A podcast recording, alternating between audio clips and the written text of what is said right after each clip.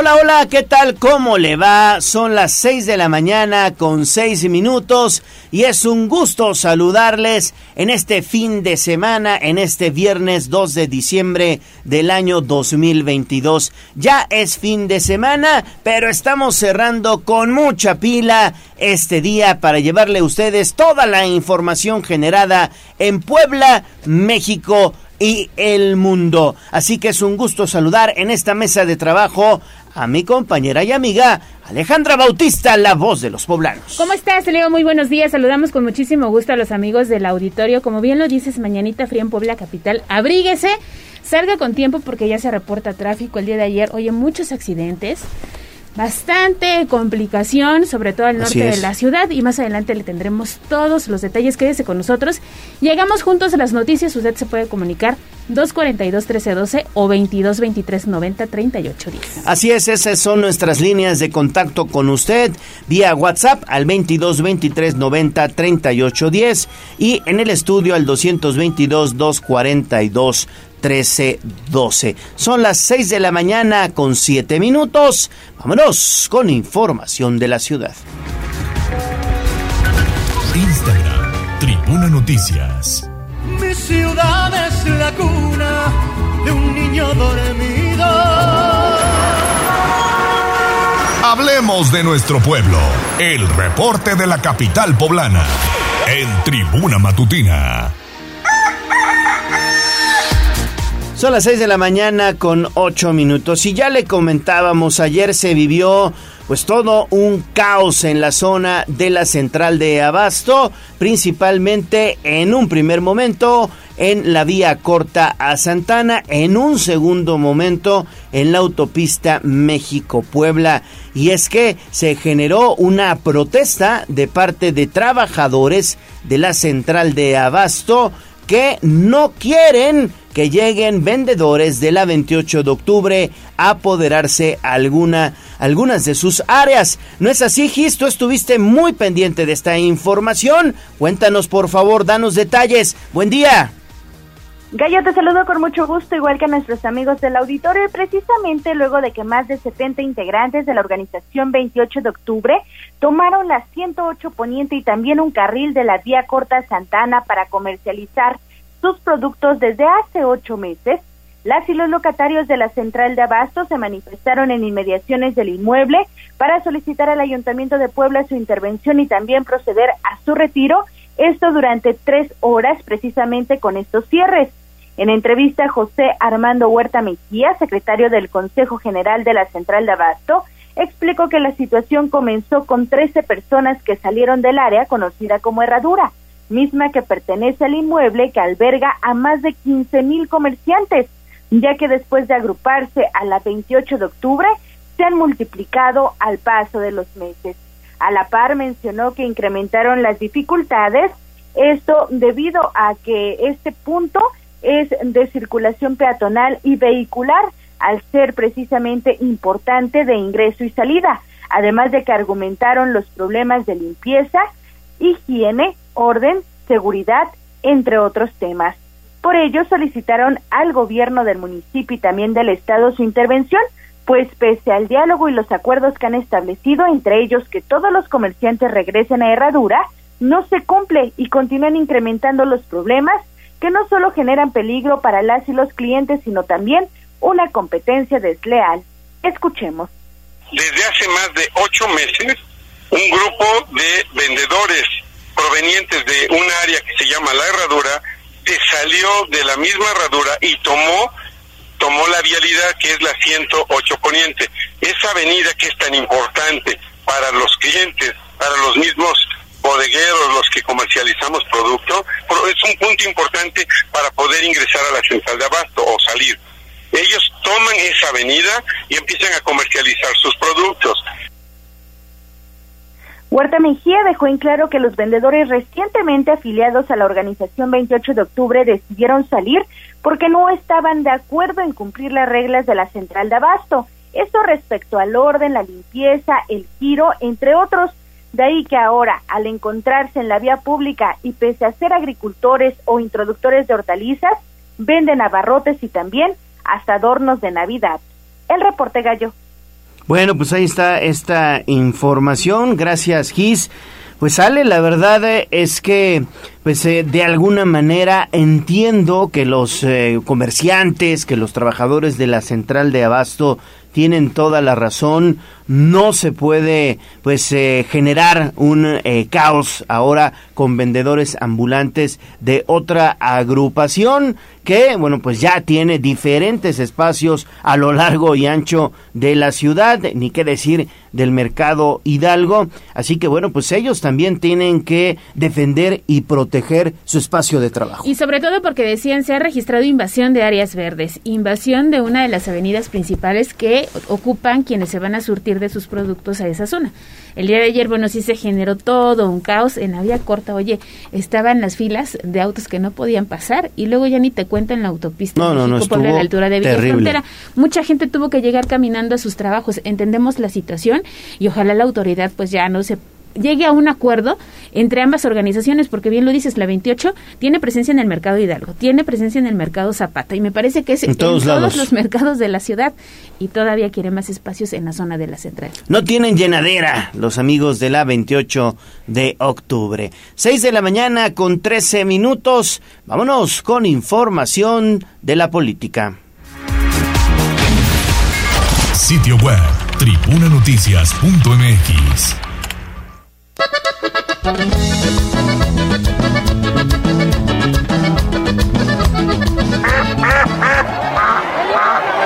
se decreta un receso hasta que se restablezca el orden. No te hagas pato.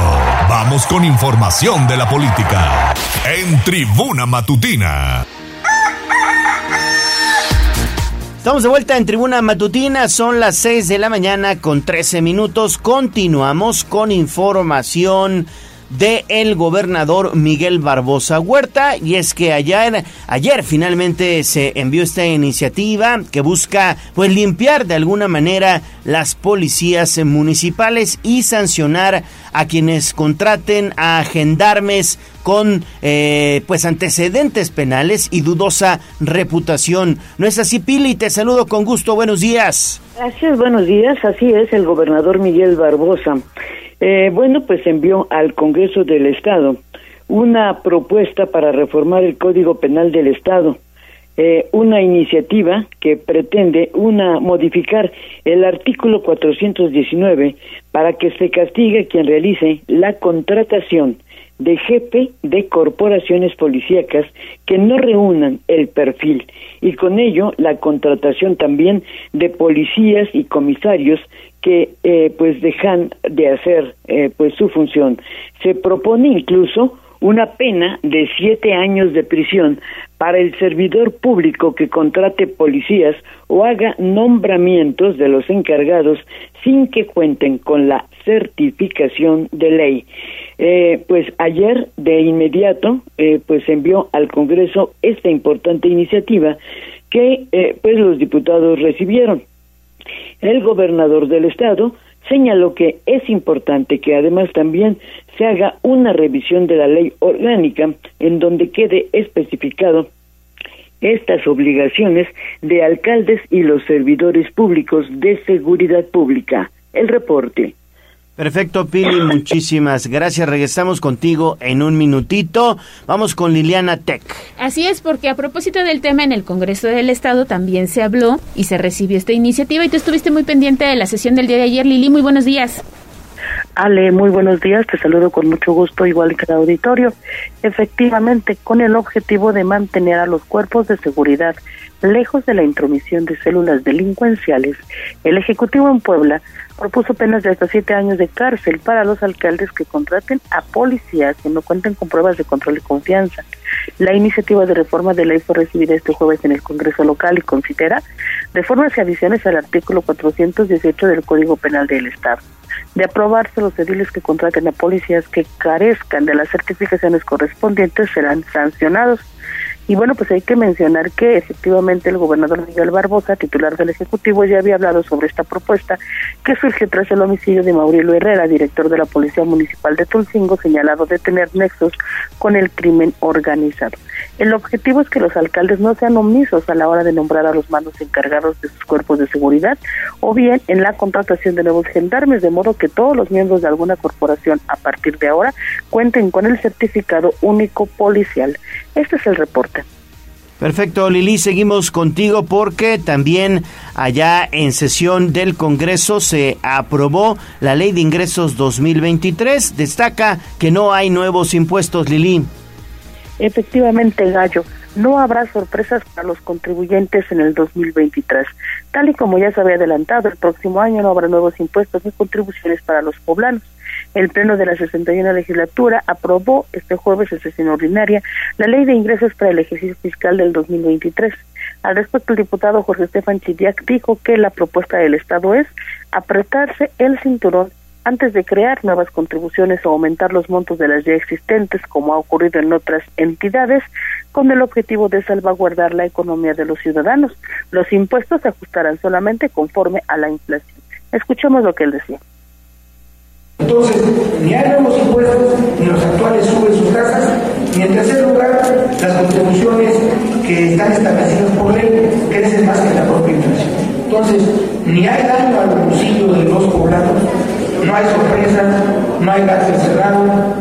En este paquete que yo diría inercial, entiendo que pues el ánimo también de contribuir en una situación compleja para los bolsillos de los contribuyentes, pues el gobierno del Estado prefiere eh, apretarse el cinturón antes que la ley de ingresos del Estado de Puebla para el ejercicio fiscal del 2023 asciende a 119.199.9 millones de pesos y estos recursos corresponderán a aportaciones federales, participaciones, fondos, impuestos, derechos, aprovechamientos, productos e ingresos propios. Es el reporte. Perfecto, Lili, muchísimas gracias. Y regresamos con Pili antes de irnos a pausa. Así es, quisieras nada más hacer un comentario acerca de esto porque se ha recalcado que esto eh, de, los que no habrá un aumento en los impuestos, pues es precisamente para no afectar la economía de los poblanos, ya de por sí afectada por todos estos incrementos que hemos tenido a lo largo de Podemos este, estar tranquilos. De este 2022, por lo menos un ratito. Vamos con Pili porque nombraron a nueva encargada de despacho del INE, Pili. Así es, fíjate que eh, ayer en una ceremonia pues muy muy interna en el Instituto Nacional Electoral se llevó a cabo, bueno, pues este este relevo a partir de ayer en el Instituto Nacional Electoral Puebla se hará cargo temporalmente de la oficina la abogada Verónica Sandoval Castañeda. En esta ceremonia, en sesión de consejo por acuerdo federal, fue designada eh, como eh, eh, vocal ejecutiva de la Junta Local por el retiro de Marco Rodríguez del Castillo, quien cumplió con la responsabilidad porque decidió asumir su jubilación. Eh, la persona que asume es la abogada Verónica Sandoval Castañeda, quien rindió protesta. Escuchemos. Desempeñar leal y patrióticamente la función que se me ha encomendado en el cargo de eh, encargada de la vocalía ejecutiva local en el estado de Puebla, velando en todo momento porque se cumplan las eh, disposiciones normativas y los principios rectores del Instituto Nacional Electoral, certeza, legalidad, independencia, imparcialidad. Y bueno, por no ser un año electoral y postar en análisis la reforma electoral, a nivel central se decidió designar temporalmente a una encargada de la vocalía en Puebla, mientras que el resto, pues de las vocalías continuarán funcionando como son las áreas de capacitación, educación cívica, registro federal de electores y las áreas administrativas. Repito, el licenciado Marcos Rodríguez del Castillo, quien bueno, pues venía fungiendo como eh, vocal ejecutivo decidió retirarse del cargo para asumir su jubilación en tiempo adecuado. El reporte. Perfecto, Pili, pues es tiempo de las mujeres y me da mucho gusto. También la presidenta del Instituto Electoral del Estado es mujer y ahora también del Instituto Nacional Electoral, Pili. Así es, así es, fíjate que sí, eso no, no, no había, no había observado eso, pero así es.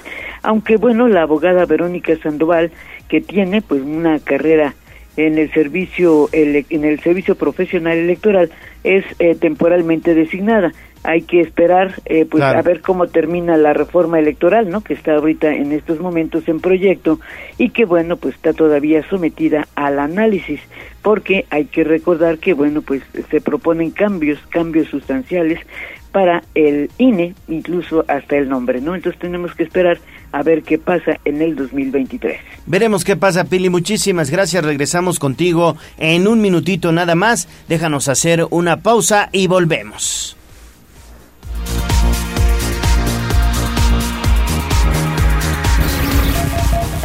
Vamos a un corte comercial y regresamos en menos de lo que canta un gallo.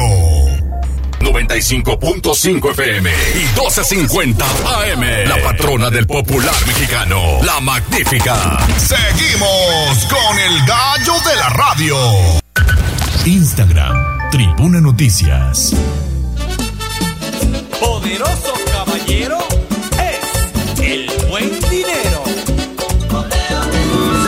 Tengo una columna, tengo dos columnas, tengo tres columnas, sí. Parecen unas torres todas las monedas que yo he guardado aquí. Bien, ahorrar es el paso más importante, pero ustedes deberían aprender más sobre el dinero. El granero. Aquí nuestros consejos de economía. En Tribuna Matutina. 6 de la mañana con 25 minutos y con el incremento al salario mínimo, Pili, ¿ya vamos a poder ahorrar o no? Pues no, no creo, ¿eh? ¿eh? porque bueno, pues la inflación sigue galopante y bueno, pues eh, también hay que recordar que eh, pues esto no no para, ¿no? Pero bueno, pues ayer con la aprobación del 20% de los salarios para el 2023 anunciados por la Secretaría del Trabajo y por la Comisión Nacional de Salarios Mínimos, permitirá dar beneficios a más de 800 mil trabajadores asalariados en Puebla, señaló ayer el gobernador Miguel Barbosa, al indicar que es positivo que los sectores hayan tomado en cuenta el índice inflacionario que se registra en el país y dice. El gobierno federal trae una política salarial eh, real de incremento real al salario no simulado. Si, si, hubiera, si fueran parte de las estrategias de los gobiernos anteriores, recuerden los aumentos, 3, 4, 5%. Hoy tienes que enfrentar una realidad de una economía que tiene condiciones inflacionarias y tienes que aumentar el salario. Entonces, creo que es una decisión favorable para la clase trabajadora que va a tener que asumida, ser asumida por todo, todos los todos los patrones, todo el sector patronal, todos tenemos que asumir una condición de reconocimiento de incremento salarial. No, los trabajadores registrados en el Seguro Social en Puebla suman más de 600 mil trabajadores que tendrán el beneficio del aumento salarial para el 2023 y que tendrán ahora un salario de 207 pesos en lugar de 172. Sin embargo, por reporte de la Secretaría del Trabajo, hay otros 200 mil trabajadores que, aunque carecen de contrato, son pagados por uno o dos salarios mínimos, por lo que el incremento aprobado permitirá al menos mejorar sus ingresos. Por su parte, sobre el mismo tema, Gallo, la CTM, que comanda Leobardo Soto, señaló que están de acuerdo con el porcentaje aprobado por la Comisión Nacional de Salarios Mínimos, pero el gobierno y el sector privado deberán cuidar que se detenga el índice inflacionario, de lo contrario, el aumento simplemente quedará rebasado. Ese es el reporte, Gallo, sobre el tema de salarios. Perfecto, Pili. Bueno, pues seguimos contigo. Seguimos con Pilar porque Puebla es sede del Foro Energético Pili. Concluyen los trabajos el día de hoy allá en la zona de San Andrés Cholula. Así es, para conocer más sobre los avances en materia de energía renovable, se llevó a cabo el Foro Energético Poblano, donde el director de la Agencia de Energía en Puebla, Emilio Barrera, destacó que el gobierno del estado está aplicando el uso pues de estas energías en varios servicios públicos y comentaba.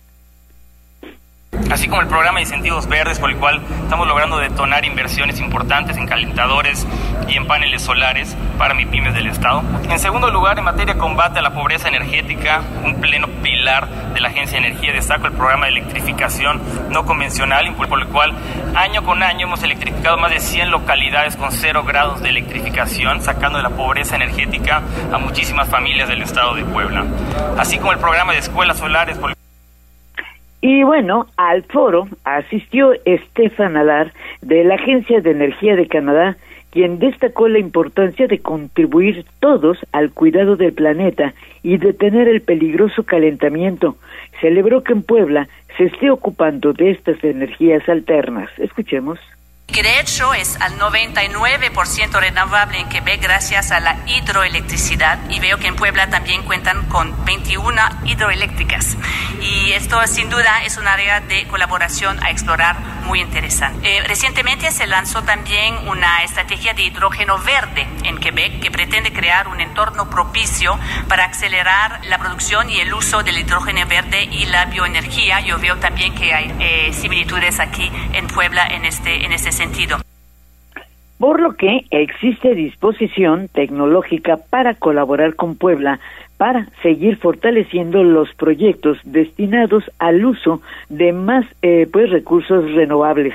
Al foro participaron, eh, pues estuvo presente el gobernador del estado, Miguel Barbosa, pero estuvieron también la secretaria de Economía, que fue la eh, pues también impulsora de este foro, Olivia Salomón, así como la secretaria de Medio Ambiente, Beatriz Manrique, quienes dieron a conocer igualmente las acciones para el cuidado del medio ambiente, como son programas para cuidar los ríos, las campañas de reforestación que han emprendido, además de la orientación para evitar la quema de leñas en los hogares que afectan la salud. El foro tendrá eh, pues una duración hasta hoy en el que participan ponentes de al menos cinco países que hablarán sobre los desastres que se están poniendo al descubierto por el calentamiento global, pero también se estará hablando pues de las opciones que hay para sumarse a esta energía renovable. El reporte. Bueno, Pili, pues ahí está la información muy interesante.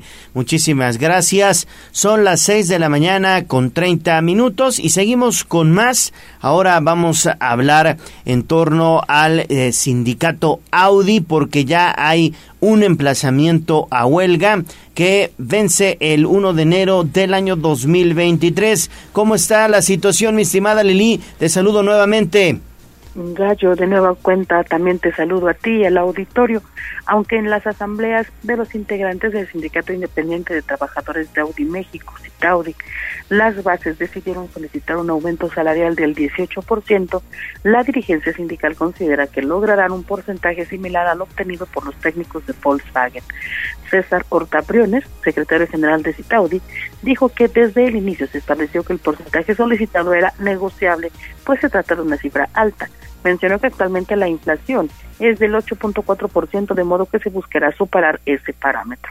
Cabe mencionar que por ahora la empresa no ha hecho alguna contrapropuesta, además de que el sindicato pretende conseguir algunas mejoras a su contrato colectivo de trabajo, aunque este año la revisión es solo salarial.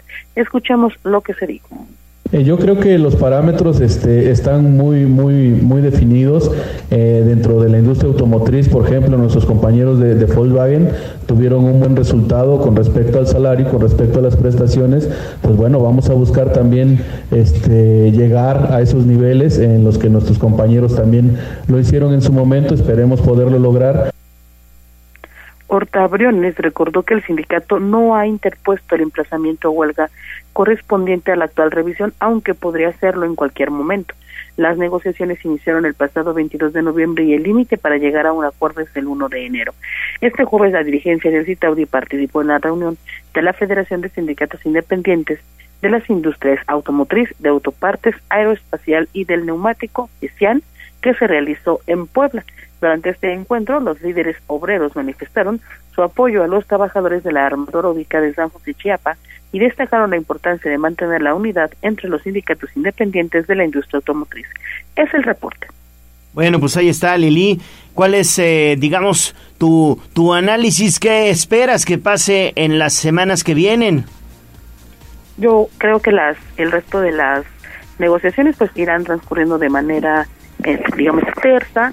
Eh, pues ya con la declaración ayer de Horta, pues se establece un poco más, aterriza un poco más, ¿no? Porque su propuesta petición original del 18%, pues sí, resultaba un poco, digamos, escandalosa, pero bueno, creo que la declaración de ayer ya como que también calma estas aguas y aterriza, insisto, pues las aspiraciones de los trabajadores.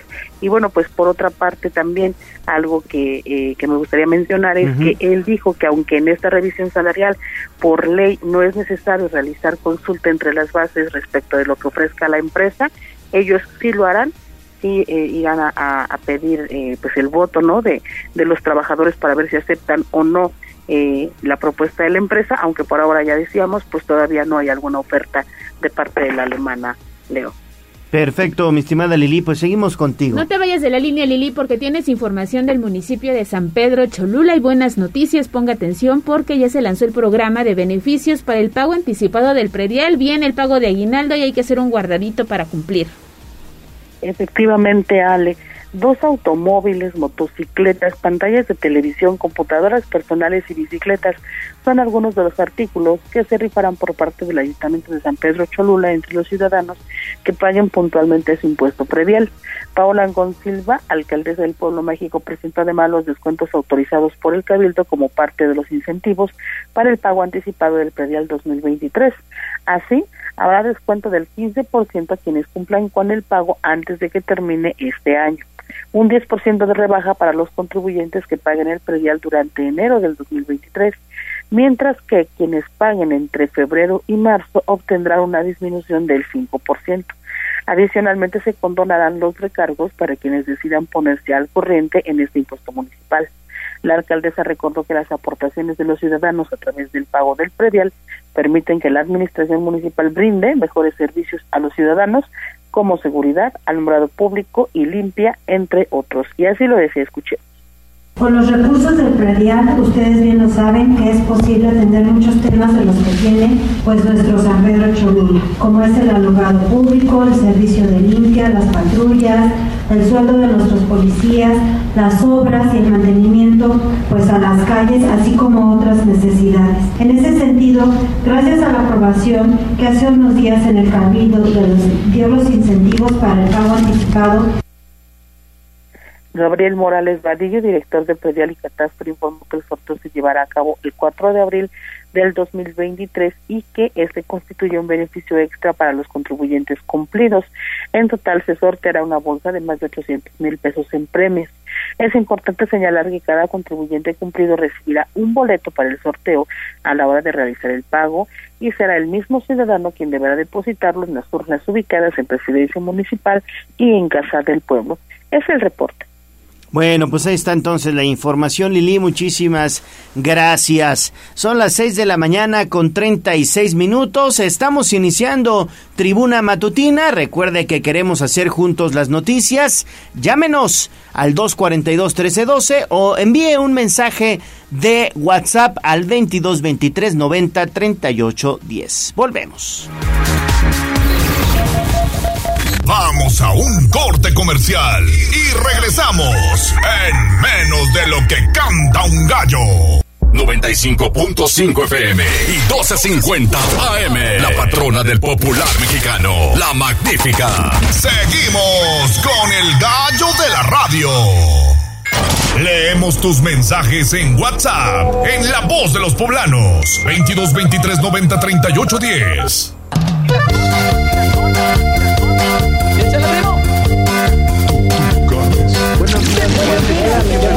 Esta es la voz de los poblanos. En Tribuna Matutina también te escuchamos.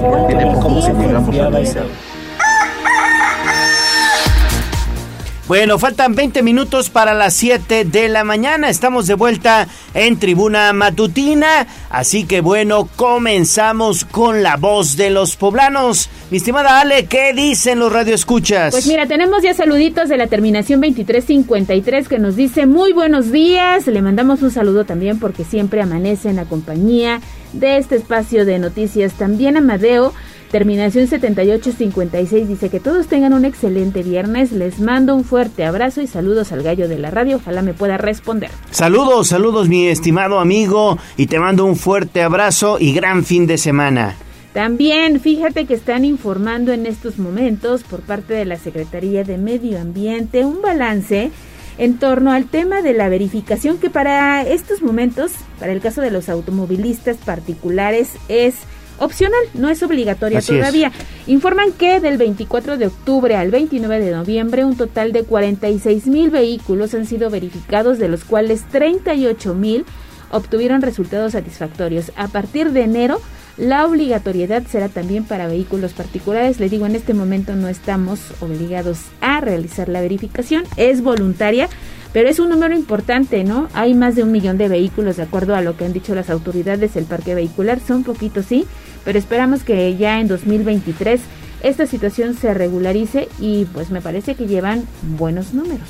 Así es, así es. Yo creo que seguramente para el próximo año más conductores acudirán a la verificación vehicular. Y fíjate que también nos reportan que al sur de la ciudad han detectado que los semáforos todos en verde y eh, ya sabes, no están bien sincronizados, es lo que nos dice, todos en verde pero no están bien sincronizados, lo que genera tráfico, si están todos en verde pues pasarías normal, ¿no? Claro. Claro. Pero bueno, lo, lo, vamos a checar de todas maneras, le agradecemos. Qué bueno que estén en verde. Pero dice que no estén sincronizados, no le entendí. Pero, pero bueno, lo checamos con mucho gusto y gracias por compartirnos la información y también nos agradecen que después de semanas ya eh, estén reparadas estas uniones en el puente que se ubica ahí en la 55, que después se vuelve Boulevard del Niño Poblano. Pasé ayer y sí, se hicieron como, ya taparon las zanjas, ¿no? Quedaron como pequeños topes, pero ya las afectaciones a los neumáticos son cada vez menores, así que muchísimas gracias por atender esta solicitud y gracias también a la persona que pasó y nos compartió este reporte. Muchísimas gracias por su información. También tenemos saludo, la, la, terminación 0730 dice que qué sabemos del accidente que se registró ayer en la central de Abasto y cuál fue el saldo. Más adelante Daniel Jacoma nos estará dando la información, pero lamentablemente dos personas perdieron la vida. Así es, un fatal accidente ahí sobre la autopista México-Puebla a la altura de Villa Frontera. El camión, camión de carga se fue impactar, impactar de forma frontal sobre uno de los soportes del el puente que son de puro concreto. Así es, dice esta la terminación 3139. Les voy a compartir un video de lo que sucedió el día de ayer en la autopista sentido a México, exactamente adelante de la desviación hacia la central, donde ocurrió este el accidente en, la, en Villa Frontera. Dice, les, les comparto este video. Hubo eh, conductores que tratamos de apoyar a las dos personas que se encontraban prensadas mientras llegaban los cuerpos de emergencia, pero lamentablemente poco se pudo hacer. Y yo creo que aquí la recomendación es esperar, porque hay gente capacitada para poder Para- sacar, ayudar, ¿no? Imagínate, nosotros no tenemos conocimientos No. básicos en primeros auxilios y lesionamos a la gente aún más. Yo creo que, que hay que esperar. y A que lleguen los hay buena cuerpos de rescate. Hay una buena intención, sí, pero finalmente hay especialistas, hay gente que se dedica a eso, ¿no? Exactamente, sí, sí, sí. Porque si hacemos algún movimiento brusco, pues puede terminar peor la en situación. una tragedia. Recuerde que estamos pendientes de sus fotos, sus videos, sus mensajes de voz o de texto, el 22 23 90 38 10. Bueno, pues ahí está entonces esta información. Tápese muy bien porque hace frío, ¿eh? Hace frío. Hasta hace eh, media hora aproximadamente andábamos sobre los 8 grados centígrados. Hoy eh, tendremos una máxima de 25 grados centígrados. Dicen aquí que la mínima será de 9 grados centígrados. Sin embargo, seguirá haciendo mucho frío. La probabilidad de lluvia es del 20% y la velocidad del viento será de 5 a 10 kilómetros por hora. Mañana sábado se espera una temperatura máxima de 25 grados centígrados y una mínima de 9. Pues seguimos en 8 grados, ¿eh? Y Ocho, mira que ¿verdad? aquí en la Sí, cabina sí. se siente calientito. No quiero pensar cómo estamos allá afuera. 8 grados centígrados, entonces sí hace frío, hay que taparse muy bien. 6 de la mañana con 45 minutos, vamos de inmediato con información de la ciudad. Instagram, Tribuna Noticias. Mi ciudad es la cuna dormido. Hablemos de nuestro pueblo. El reporte de la capital poblana. En Tribuna Matutina. Bueno, vamos con Gisela Telles y es que el ayuntamiento que preside Eduardo Rivera pues rehabilitó la 18 Oriente. Adelante Gis con tu información. Te saludo con gusto de nueva cuenta. Así es, Gallo, con una inversión de 20.9 millones de pesos, el alcalde Eduardo Rivera Pérez encabezó el inicio de la rehabilitación de 18 Oriente, misma que abarcará más de 16 mil metros cuadrados, equivalente a 24 calles. Durante este evento que se llevó a cabo en la colonia Humboldt, el edil puntualizó que esta obra es la primera de 10 que se realizarán con el crédito de Banobras que asciende a 137 millones de pesos, pues el objetivo es mejorar el pavimento en la capital poblana.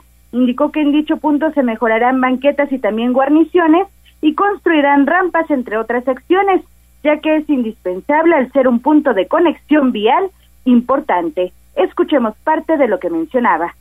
Esta obra de la 18 Oriente implica desde la calle Educadores, que también relaminamos y entregamos hace un par de meses, hasta la 24.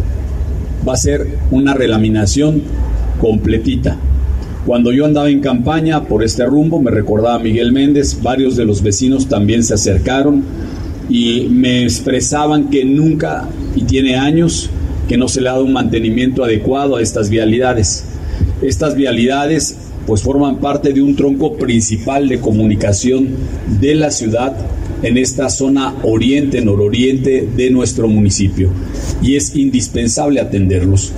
Estamos hablando que nos vamos a gastar una inversión de 20.9 millones de pesos. Anunció también que la próxima semana comenzarán los trabajos de relaminación de la 14 y 16 Oriente que juntas abarcarán más de 63 mil metros cuadrados, equivalente a 94 calles, con una inversión de 60 millones de pesos. Señaló que con las tres obras mencionadas se rehabilitará el equivalente a 118 calles. Es por ello que pues mencionó que se tienen que duplicar y que reforzar estas acciones debido a que pues eh, no es época de lluvias y también a que el ejercicio de todos los ciudadanos disminuye. Es por ello que tendrán que reforzar estos trabajos y se llevarán a cabo durante todos los días de la semana. El reporte. Muchísimas gracias, Gise, pero seguimos con más información de Gisela Telles porque hoy hay buenas noticias. Le van a entrar ya, lo adelantábamos ayer el tema de la venta del alcohol a menores en salones. Bueno, pues el próximo lunes podrían hacer, ser aprobadas las modificaciones al Coremún que trabaja precisamente la autoridad municipal. Ale, para tener dientes y aplicar sanciones claras y precisas a negocios que quieran ganar dinero a costa de la salud de los menores, el alcalde también aseveró que son muy cuidadosos con las reformas que realizarán al Código Reglamentario Municipal y es que dio a conocer que dichas modificaciones evitarán abusos de particulares que lucran con las bebidas embriagantes para comercializarlas a menores de edad en salones sociales y jardines.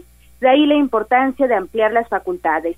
Informó que en la siguiente sesión de Cabildo serán aprobadas estas modificaciones, por lo que el próximo lunes 5 de diciembre se detallarán cómo operarán, aunque refirió que uno de los objetivos es que después de que el menor llegue alcoholizado a su hogar, se reporte y el municipio pueda clausurar.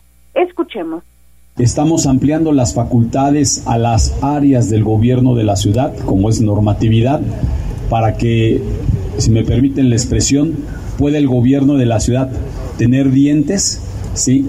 Y aplicar sanciones muy claras y muy precisas a aquellos negocios que por usufructuar y querer ganar dinero lo hagan a costa, ¿sí? De la salud de los menores de edad. Y el gobierno de la ciudad no lo va a permitir, no lo va a aceptar.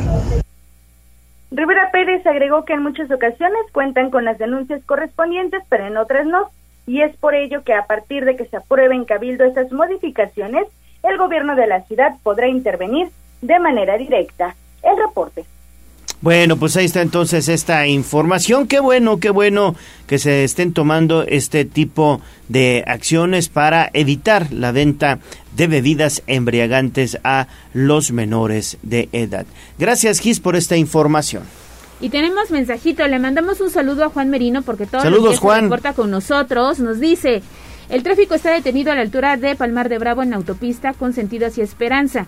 También nos reporta que dos personas lamentablemente saltaron la ruta 14A. No hubo lesionados, pero este hecho habría ocurrido al filo de las 6 de la mañana, así que pues qué lamentable, ¿no? Estos asaltos a las unidades del transporte público. Claro, y siguen, y siguen los asaltos. Vamos a ir a pausa, regresamos con más información aquí a Tribuna Matutina. Métale velocidad, que no se le haga tarde. Vamos a un corte comercial y regresamos en menos de lo que canta un gallo. 95.5 FM y 12.50 AM. La patrona del popular mexicano, la magnífica. Seguimos con el gallo de la radio. Twitter, arroba tribuna vigila. ¿Por dónde sí y por dónde no? Son las 6 de la mañana con 53 minutos. Estamos de vuelta en Tribuna Matutina. Mi estimado David Becerra, ¿en dónde andas? Platícanos. Mi querido Gallo, nos hemos venido a pues ver, dar una vuelta a la central de abastos para ver cómo se encuentran los ánimos. En primer lugar, habíamos venido para ver porque nos habían reportado que precisamente habían dejado escombros sobre la autopista. Esto con respecto a la manifestación que se presentó pues la tarde, la mañana tarde de ayer. Eh, en efecto, sí hay algunas llantas y pedazos de concreto pues eh, obstruyendo aún algunas zonas de la pues autopista y parte de la vía corta. Sin embargo, no representan un problema mayúsculo. Y sin embargo, encontramos bastante presencia policial aún en las inmediaciones, por lo que nos dimos a la tarea de entrar a las naves precisamente de la central de abastos, pues para ver cómo se encontraban los ánimos, gallo. Gente ya trabajando ah, como diariamente, sin embargo, pues seguimos buscando, porque ya nos habían reportado que sí, que se estaban reuniendo algunos líderes de las naves precisamente en estas zonas. E incluso adentro de las calles de la central de Abastos sí que hay patrullas pues haciendo rondines para verificar la situación, tensa situación que se vivió desde ayer en la tarde en la central de Abastos Gallo. Entonces, en estos momentos, eh, digamos que está todo en calma allí en la central de Abasto, están trabajando de manera normal, pero sí hay, digamos, importante vigilancia policial importante vigilancia de patrullas, de incluso motocicletas, patrulleros en motocicleta que están rondando en todos los, pues estos carriles que se encuentran adentro de las naves. Eh, una movilización policial un poco más fuerte de lo acostumbrada que pues se tendría en esta zona Gallo. Dos, mira, en este momento estoy viendo dos patrullas en motocicleta, dos patrulleros motociclistas y otra más en una camioneta. Entonces sí, sí que hay pues presencia sobre todo para eh, analizar cómo se están viviendo los ánimos en esta zona y eh, poder actuar con eficacia en dado caso de que otro conflicto se pueda llevar pues eh, a cabo, Gallo. Y de los escombros que hablabas ahí de la autopista México-Puebla, ¿permanecen ahí? ¿Ya fueron retirados? O, o los conductores pues deben de tener cuidado? Están en los acotamientos pegados hacia los camellones, gallo. No representan un mayor peligro, pero sí podrían, debido a que pues están ahí, podrían eh, alguien empujarlos hacia la cinta asfáltica. En esos momentos no, eh, sí estaban liberados los carriles, pero sí se encontraban muy cerca, pues de los camellones, sobre todo, gallo. Perfecto, David. ¿Algo más, Ale? No, pues vamos a estar pendientes de todo el material que nos comparta David Becerra desde la central de Abasto, porque vaya caos que se generó el día de ayer y bueno, ya en estos momentos la autoridad municipal tomando cartas en el asunto. Gracias, Gracias David. Seguimos patrullando, Gallo, Ale. Oye, nos dice una, un, la terminación 9721, un radio escucha. Dice, el día de ayer hubo cuatro percances mortales en la ciudad. Ojalá podamos manejar con precaución este viernes para terminar con saldo blanco la semana.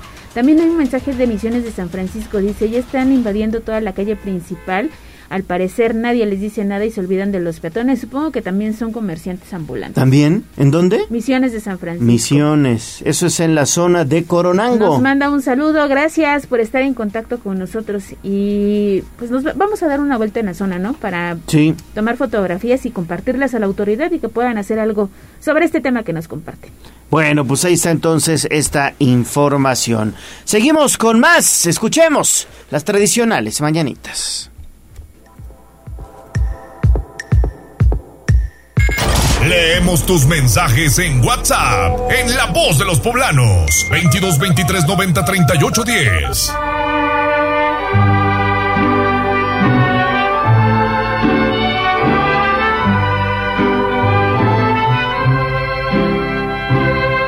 En la fresca y perfumada mañanita de tu santo, recibe mi bien amada la dulzura de mi canto. Encontrarás en tu reja un fresco ramo de flores que mi corazón te deja, chinita de mis amores.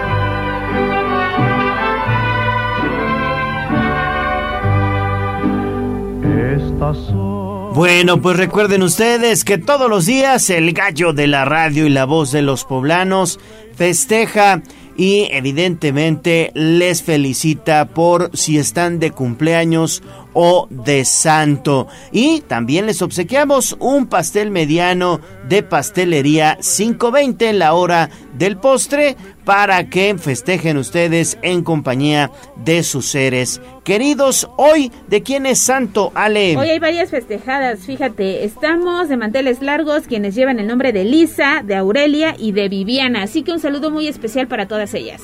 Lisa, Aurelia y Viviana, pues muchas felicidades a Lisa, Aurelia y Viviana que hoy están de manteles largos, que hoy están de santo. Y si tú te llamas así, pues mándanos un mensaje de voz al 22 23 90 38 10 y gánate un pastel mediano de pastelería 520 22 23 90 38 10 porque son cinco sucursales en Puebla y dos en Tlaxcala. Pastelería 520, la hora del postre, te obsequia un pastel mediano para que celebres tu santo o cumpleaños. Pastelería 520 es la tradición de una nueva generación y puede encontrarlos en 520.mx.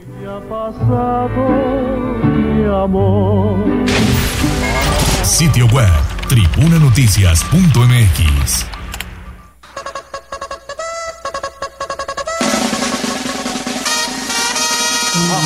Más allá del pueblo y la zona conurbada. ¿Qué pasa en nuestras localidades vecinas? En Tribuna Matutina. 7 de la mañana en punto, mi estimada Angie Velasco, ¿cómo está la situación allá en Izúcar de Matamoros? Adelante, por favor. Gracias, buenos días. Aquí en Izúcar de Matamoros por segunda ocasión habrá desfile conmemorativo al nombramiento como cuna del ejército mexicano.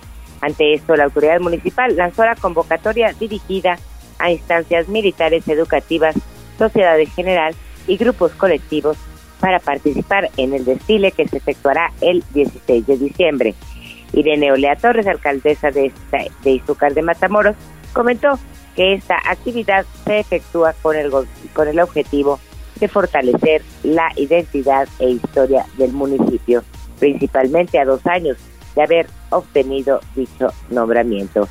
Esta es la segunda fecha en la que le toca encabezar los festejos, donde espera la asistencia de invitados especiales, toda vez que fue el 10 de diciembre de 2020 cuando el Congreso del Estado de Puebla aprobó por unanimidad el dictamen, el dictamen para nombrar al municipio de Izúcar de Matamoros como cuna del ejército mexicano, lo que quedó enmarcado con letras de oro en el muro de honor del, del recinto legislativo.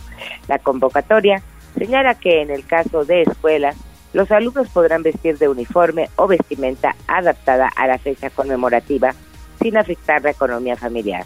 Pero si es posible reciclar materiales, como utilería le dará más realce a la participación de los asistentes. En caso de que no hubiera en caso de que hubiera vehículos motorizados o bicicletas, deberán ajustarse a las medidas de movilidad o seguridad para evitar accidente alguno. Por otra parte, los delincuentes siguen haciendo de las suyas aquí en la región sur del estado. Sin embargo, no siempre sale como ellos quieren. En la Junta Auxiliar de Villa de Atencinco, perteneciente al municipio de Chietla, intentaron robar el Banco del Bienestar, pero al ver que no funcionaba no les quedó otra más que irse. Fue el mismo director de Seguridad Pública del municipio, Juan Lezama, quien confirmó los hechos, que alrededor de las 2.40 de la tarde del pasado miércoles 30 de noviembre, cuando el guardia de seguridad del establecimiento reportó la presencia de un sujeto que arribó al lugar a bordo de una motocicleta. Al llegar sacó de su morral un arma de fuego para intentar robar en las instalaciones. No obstante, al, no obstante, al percatarse que el lugar estaba sin funcionar, decidió irse sin causar mayores estragos. Al lugar arribaron los elementos de la Policía Auxiliar, Seguridad Pública Municipal y policías estatales, quienes atendieron el reporte del intento de robo.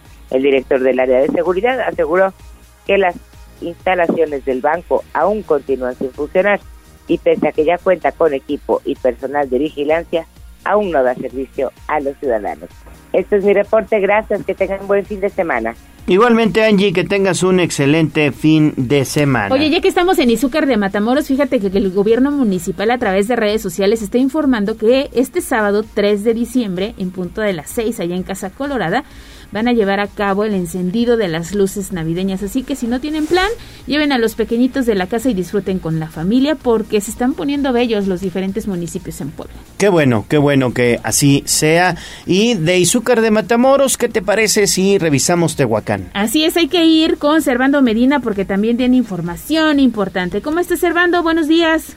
¿Qué tal? Buen día, Ale, Gallo, buen día en esta mañana. Déjenme comentarles algo que ayer pasó, hubo mucha movilización, la verdad es que las luces rojas de inseguridad de nueva cuenta dieron mucho que decir. Resulta que un elemento de la policía municipal aquí en Tehuacán resultó lesionado de un certero impacto de arma de fuego al enfrentar a un ladrón que junto con una mujer iban asaltando a pasajeros de una unidad de transporte público. Esto sucedió la noche de ayer sobre la avenida José García Crespo, a la altura de la gasolinera Octán Peñafiel dándose una amplia movilización policíaca, trascendió más tarde la detención de una mujer por la zona del mercado La Purísima.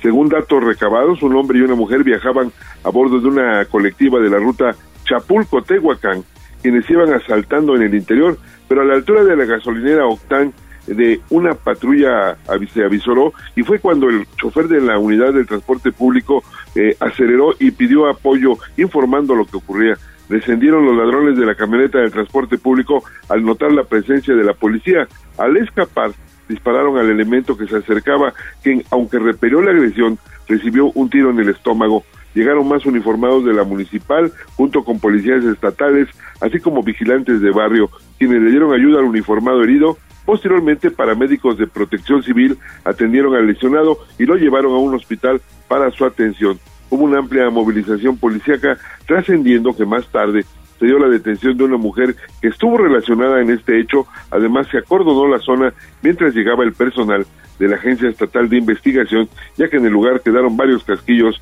percutidos. Y por otra parte, les comento que oficialmente se llevó a cabo la ceremonia protocolaria de la presentación del nuevo director del Instituto Tecnológico de Tehuacán. Se trata de Faustino Sergio Villafuerte Palavicini, en sustitución de Yey. Realizó la presentación ante los catedráticos, jefes de departamento y personal de oficina. Ahí el nuevo director manifestó su compromiso de colaborar en pro de la institución y darle seguimiento a los proyectos planteados. A su vez se informó que Yeyetin Sandoval fue nombrada directora del Instituto Tecnológico de Puebla y quien buscará impulsar al plantel que le asignaron. Hasta acá mi reporte y que tengan un excelente fin de semana. Igualmente para ti, mi estimado observando que tengas un gran fin de semana y nada más sería preguntarte cómo va la organización de esta etapa que le han denominado el Tour de Francia. Pues mira que ya está todo en espera para que ya el próximo 4 de diciembre será entre Tehuacán y Coscatlán, prácticamente en los límites con la cañada oaxaqueña esto será el próximo domingo y así que todas las personas ya se esperan alrededor de 800 corredores entre nacionales e internacionales. Ya toda la logística está ya preparada, así que entre Tehuacán y Coscatlán el próximo domingo habrá mucha movilización sobre las carreteras. Gran éxito, Servando. Te mando un fuerte abrazo y gran fin de semana, ¿eh? Seguimos en contacto. Seguimos en contacto. Vamos con más. Ahora regresamos hacia la zona conurbada de Puebla porque a las Cholulas ya llegó la Navidad, mi estimada Leli. Adelante con tu información. Muchas gracias, Gallo. Efectivamente, el pueblo mágico de Cholula recibió la noche de este 1 de diciembre la magia de la Navidad. De manera casi simultánea, tanto en San Andrés como en San Pedro, los habitantes de la región disfrutaron del encendido de los respectivos pinos de Navidad y de la decoración de temporada. En San Pedro Cholula, alrededor de las 18 horas, la alcaldesa Paola Angón encabezó el arranque de las actividades de fin de año en la demarcación con un mensaje de agradecimiento a los ciudadanos que le han permitido servir desde la administración pública. Mencionó que está por concluir un año complicado, por lo que deseo que en el 2023 el panorama pinte mejor para los cholultecas, a quienes pidió que mantengan la unión familiar y preserven los valores que los caracterizan. Y así lo decía, escuché el mensaje de que fue un año complicado en general para toda la ciudadanía, que sea un año que cerremos con muchas bendiciones, con mucha salud y que para este 2023 venga un, un, año lleno de trabajo, un año lleno de solidaridad entre nosotros, que eso es lo que hoy necesitamos, de apoyo y de mucho éxito. Que todos los proyectos que vengan en puerta se les den llenos de bendiciones y de prosperidad.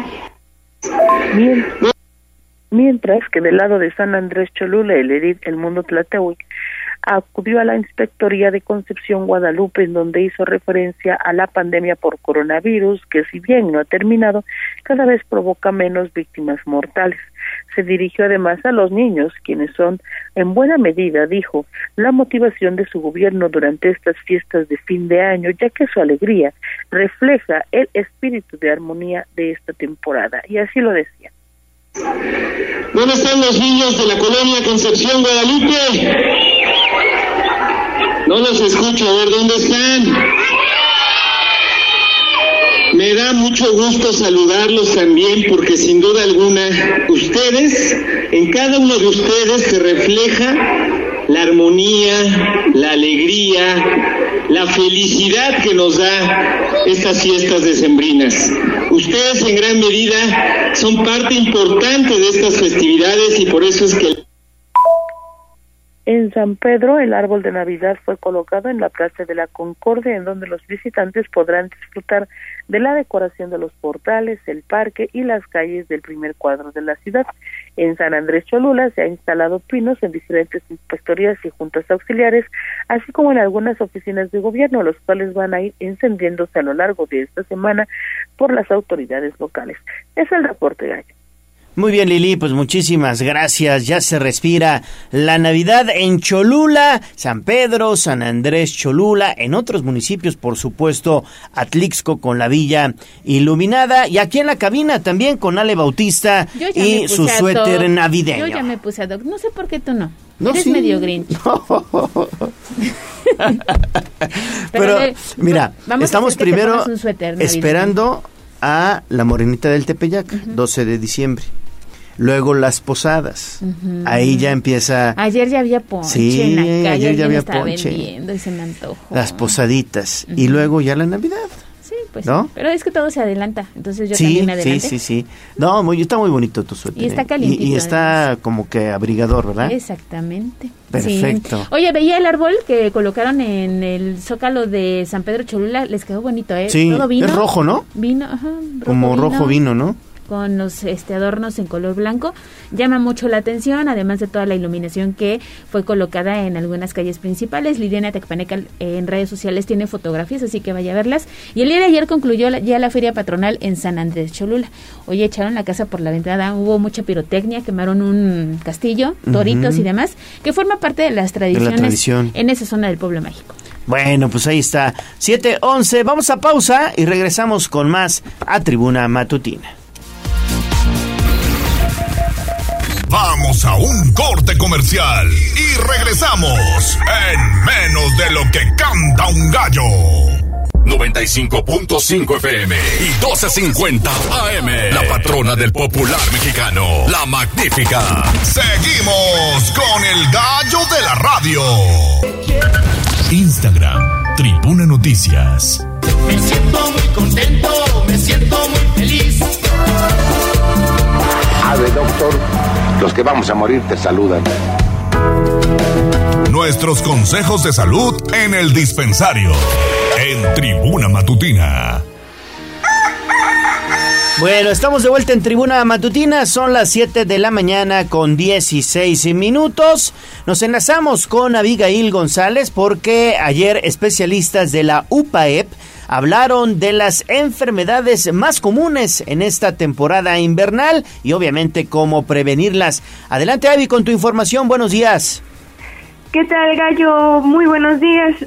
Pues efectivamente te comento que pues en la temporada invernal estamos expuestos a contraer virus respiratorios desde el típico resfriado, la gripe que es producida por la influenza hasta una infección por COVID-19 en sus diferentes mutaciones, además de faringitis, bronquitis, y neumonía. Y es que Eduardo López Villalobos, coordinador de la Clínica Médica de Urgencias de la UPAEP, destacó la importancia de distinguir los síntomas de cada infección porque suelen ser similares, por lo que se pueden confundir con una influenza o con COVID-19 o simplemente puede ser una infección común y corriente hizo un llamado a la población para que acuda a ponerse la vacuna de la influenza y dejar de lado las reacciones, pues estar protegido es lo más recomendable. Explicó que la primera barrera de protección para evitar estas enfermedades son 1. Las vacunas. 2. Evitar cambios bruscos de temperatura, tanto externos como internos. 3. Cubrirse nariz y boca. 4. Abrigarse. 5. Evitar aglomeraciones. Y 6. Fortalecer las defensas. Escuchemos parte de lo que mencionaba sí hay un incremento considerable y más en los comparativos con los tres años inmediatos anteriores. Hasta el momento tenemos ya 244 casos confirmados de, influenza tipo A. Hay que recordar que hay varios subtipos, el H1N1, el H3N2, etcétera, y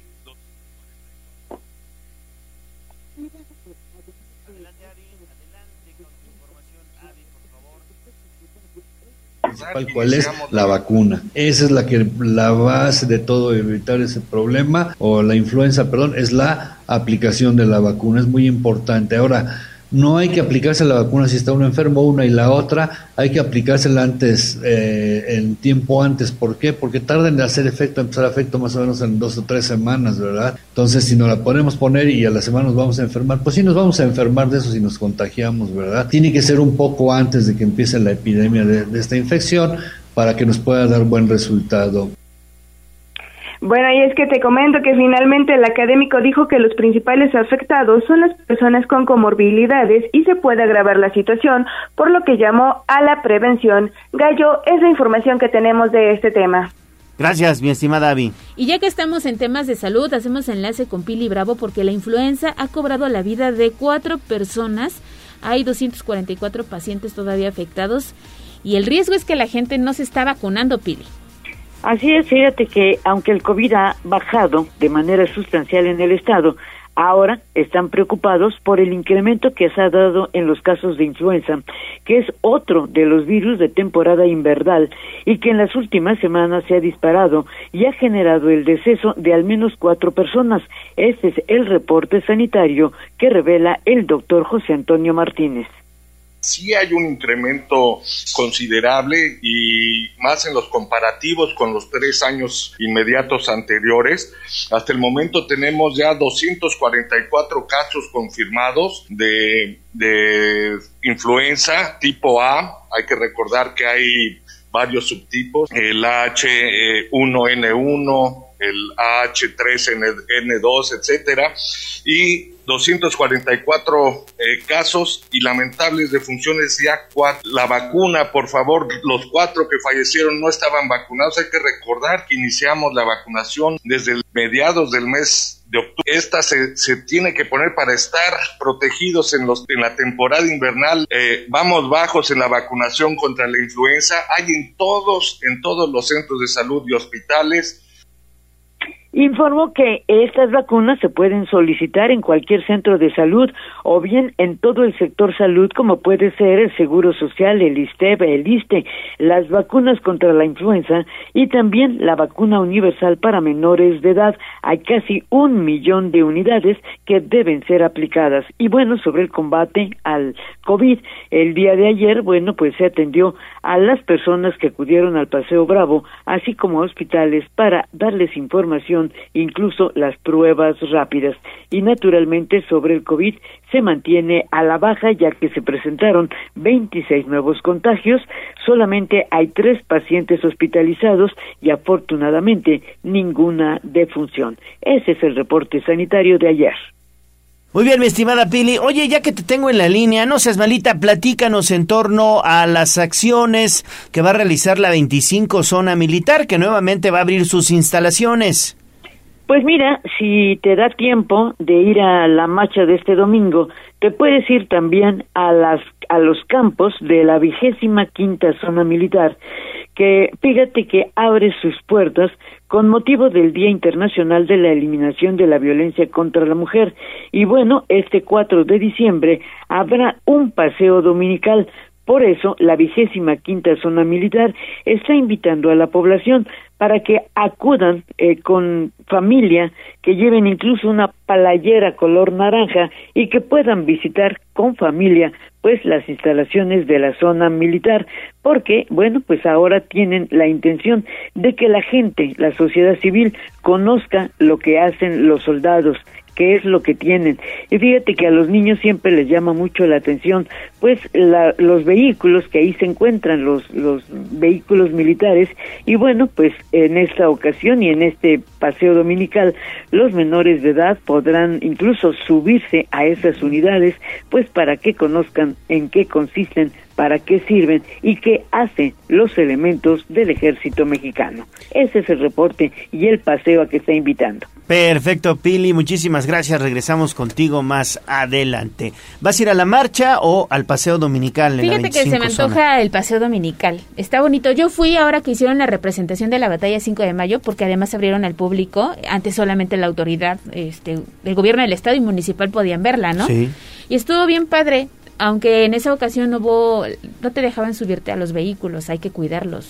Claro. Entonces, de lejitos toma la foto y Hay unos vehículos que están de exposición permanente ahí en la zona militar.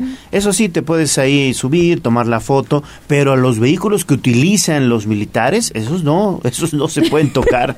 esos no se pueden tocar. Sí. pero hay otros vehículos de vale exposición. la pena, ¿eh? Vale, vale mucho la pena.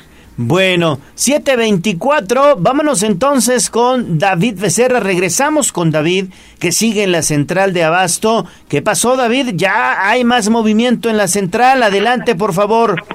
Gallo, pues primero que nada ya hemos recuperado el aliento un poquito. Es que hace rato veníamos sobre las calles y caminando precisamente siguiendo a las patrullas, que bueno, al final sabíamos ahora sabemos que llegaban precisamente a la entrada de uno de los mercaditos que se encuentran aquí adentro que se llama La Herrial Chica. Eh, bueno, eh, eso respondía y la bolita que se armó era que los policías estaban eh, pues siguiendo la instrucción de hacer el retiro de los ambulantes, que fue toda esta situación que se registró desde ayer. Ya nos comentaron un poquito los locatarios que estos, estos ambulantes de la 28 de octubre, como decían, eran locatarios también precisamente de este igual mercado. Lo que pasa es que ellos estaban pidiendo eh, más espacio y espacio que ya no se les puede dar porque ya están todos los locales saturados precisamente en la Real Chica. De ahí se formó el conflicto cuando los eh, pues estos locatarios salieron por su propio eh, pie de la Real Chica, como le comentan acá. Bueno, hay locatarios de la Real Chica, la Real Grande, que también es otro mercado que se encuentra acá, y de algunas naves de la central de abasto. Ellos salieron por su propio pie y se unieron a la 28 de octubre. Y fue ahí cuando empezaron a tomar eh, pues posesión de algunas zonas de aquí de la central de abastos, una zona que además es una arteria, como me comentan estos locatarios, principal porque no solo conecta la vía corta con las calles de la colonia de la parte trasera, sino que aquí pasan vehículos también para abastecer los locales y algunos otros que van al pues, eh, eh, ¿cómo, eh, ¿cómo, decirlo?, a la zona industrial 5 de mayo, que está precisamente detrás de la central de abastos. Entonces, esto fue a partir del 12 de marzo, cuando empezaron a, pues, apoderarse de esta zona, pero bueno, ya en estos momentos, cuando se quisieron apoderar aún más para hacer la venta navideña, fue ahí cuando los locatarios de la Real Chica, los que sí están pues conformados en locales, ahí dijeron ya no, no pueden tomar este pues eh, zona y fue a eso que respondía la marcha de ayer. Ayer mismo en la noche, a las 8 de la noche, los policías retiraron a todos los ambulantes sin embargo, la presencia policial no continuó durante la madrugada. Eh, se retiraron y hoy en la mañana algunos ambulantes pues ya estaban otra vez en esta zona, por lo que ahora sí, con la presencia policial mañanera, ahora sí estaban haciendo los retiros. Fue debido a esto que se armó una, pues ahora sí que una bolita gallo, donde de un lado estaban los locatarios y del otro lado los eh, ambulantes y los locatarios estaban atrincherándose precisamente a las entradas de su mercadito, la eh, Real eh, Chica, que ya comentábamos la semana pasada que hicimos enlace desde acá, pues es un mercado que vende al menudeo adentro de la central de abastos. Y pues esas son las situaciones. Ahorita ya se ha dispersado la presencia policial. Algunos de los ambulantes siguen en la zona, pero tomando sus reservas. No han puesto locales de ninguna manera y así mismo los locatarios de la Real Chica, porque aquí se encuentran en la entrada, pues siguen atrincherándose en la entrada de su mercado, vigilando sobre todo que no vuelvan a tomar esta vialidad, esta importante arteria que cruza toda la central de abastos desde la vía corta hacia las colonias de Los Cerritos que se encuentran en la parte trasera. Eh, eh, Gallo, esa es la información. Perfecto, David. Bueno, pues te encargo la nota completa de todo lo que está sucediendo allá en la central de Abasto. Muchas gracias. Pues me parece que aquí todos tienen derecho a vender, ¿no? Siempre y cuando se haga con norte. Vamos a ver qué pasa y la autoridad pues está tomando cartas en el asunto. Bueno, pues vamos entonces con información de la política. Sitio web, tribunanoticias.mx.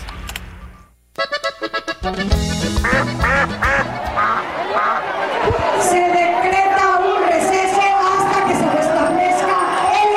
No te hagas pato.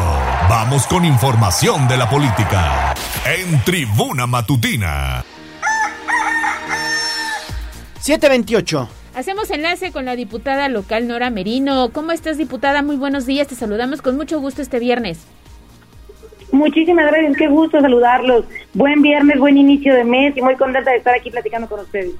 Pues el gusto es para nosotros, diputada. El día de ayer hubo sesión y se discutieron importantes iniciativas. Danos un resumen general para que los ciudadanos pues sepan un poquito más de lo que realizaron los diputados en esta sesión del Congreso. Pues mira, yo creo que lo que más, eh, lo más importante, lo que hay que resaltar, de lo que hay que platicar, es de la aprobación el día de ayer de la ley de ingresos eh, por unanimidad. Fue aprobada por unanimidad por el Pleno del Congreso del Estado y creo que esto refleja una ley de ingresos que llegó por parte del Ejecutivo y que trabajamos en la Comisión de Hacienda de manera muy, muy puntual.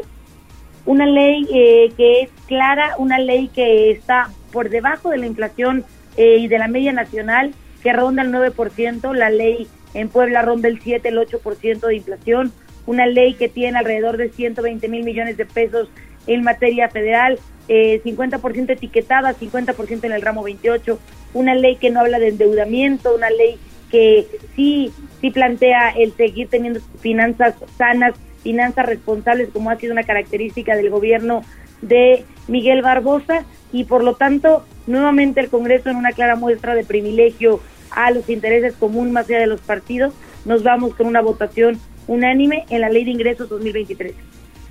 Oiga, eh, diputada, es un gusto saludarte. Pues platícanos un poquito en torno a las características de esta ley de ingresos, que evidentemente lo más rescatable es que no hay nuevos impuestos y se mantienen, digamos, las mismas tasas, ¿no? Exactamente, lo más rescatable es que no hay nuevos impuestos, nuevos derechos. Es importante decir que después de la pandemia, después de las crisis que han vivido, pues, que, que se ha vivido a nivel mundial, muchos estados de la República han optado por incrementar algunos impuestos para poder soportar otro tipo de gastos. Recordemos que Puebla en particular es uno de los estados que no tiene, eh, que no ha adquirido ningún tipo de deuda, que no ha adquirido ningún tipo de, de crédito en lo que va del gobierno de Miguel Barbosa. Bueno, suficiente tenemos con lo que nos heredaron y seguimos pagando, ¿verdad? Pero de manera responsable en este gobierno no se ha hecho nada y aún con la pandemia que enfrentamos, aún eh, en solitarios con el sistema de salud que lo ha hecho de manera extraordinaria Puebla de los pocos estados que no tiene ninguna deuda en medicamento para ningún sector de la población, de los pocos estados que tiene vigente nuevamente el programa de uniformes, de zapatos escolares y aún con todos estos programas de bienestar y de, no, dejar a nadie afuera, no dejar a nadie atrás, como es el insignia eh, fundamental de la 4T, no, no se ve reflejado en una ley de ingresos abusiva, en una ley de ingresos violenta, es una ley de ingresos totalmente cercana a la gente, una ley de ingresos sin ningún aumento y una ley de ingresos, insisto, por debajo de la inflación. Tan es así que por eso todas las fracciones, todos los partidos votaron a favor de ello. Oye, diputada, y en otros temas, vamos a dejar un ratito los temas legislativos. ¿Habrá marcha este fin de semana en Puebla? ¿Vas a participar? Claro que sí, estamos convocando a la gente para que nos acompañe este fin de semana, este fin de semana para todas aquellas, todos aquellos que apoyamos la cuarta transformación, que creemos en ella, que creemos en el bienestar social, en que haya justicia social, en lo que decía hace unos momentos, nadie afuera, nadie atrás, que se han visto eh, beneficiados y que conocen de primera mano cómo ha cambiado la forma de hacer gobierno. Los invitamos este domingo a la convocatoria que hace eh, el gobernador del estado, como más allá de como gobernador, como líder moral de la izquierda de este estado, como quien trajo la cuarta transformación a Puebla. Y ahí estaremos todos marchando codo a codo con él. La cita es en el Gallito y nosotros estaremos llegando por allá alrededor de las nueve y media de la mañana para poder arrancar puntuales y irnos hacia el Zócalo. Y sé que será un gran domingo, sé que será una reunión de muchas y muchos amigos que hemos trabajado juntos para la conformación de la 4T y será una gran fiesta de la democracia. Bueno, pues ahí está entonces, mi estimada diputada. Y ya nada más para concluir, eh, ayer el gobernador Miguel Barbosa también envió una iniciativa al Poder Legislativo para limpiar de alguna manera las policías municipales, ¿no es así? pues sobre todo para ser corresponsables también a los presidentes municipales de las decisiones alrededor de la impartición de la, de, la seguridad pública de su municipio.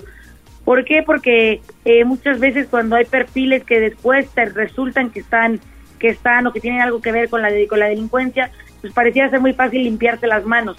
Creo que como presidentes, presidentas municipales, nuestra obligación es tener toda la película completa, tener muchos perfiles, poder cruzar los perfiles con eh, las distintas instancias de, gobierno para poder estar seguro que quien va a dar seguridad es una persona confiable y es alguien que sabe del tema. Entonces esta iniciativa lo que busca es hacer corresponsables eh, de cualquier eh, situación que pudiera darse con las personas de seguridad pública, los presidentes municipales, para que quienes lleguen a ocupar los cargos estén preparados, no tengan antecedentes penales, que, que cumplan con el perfil totalmente y que puedan también ser consultados con la Secretaría de Seguridad Pública del Estado para que los perfiles cumplan en cabalidad con el, el, el, el, lineamiento y la preparación en materia de seguridad pública, pero además con valores y principios que puedan darle tranquilidad y certeza a las ciudadanos, a los ciudadanos, porque son a ellos a los que van a cuidar. Claro. Perfecto, diputada Nora Merino, pues muchas gracias, que tengas un excelente fin de semana y una gran marcha en defensa de la cuarta transformación. Nos vemos el domingo a todas y a todos, nueve y media de la partida, nueve y media de la mañana en el Gallito para poder partir hacia el Zócalo a las 11, codo a codo con el respaldo de la 4T al presidente, claro, a nuestro gobernador Miguel Barbosa. Bueno. Muchas gracias, 734. Vamos a pausa y regresamos con toda la información deportiva. Pierde España, Alemania queda fuera. Vamos a un corte comercial y regresamos en menos de lo que canta un gallo. 95.5 FM y 12.50 AM. La patrona del popular mexicano, la magnífica. Seguimos con el gallo de la radio.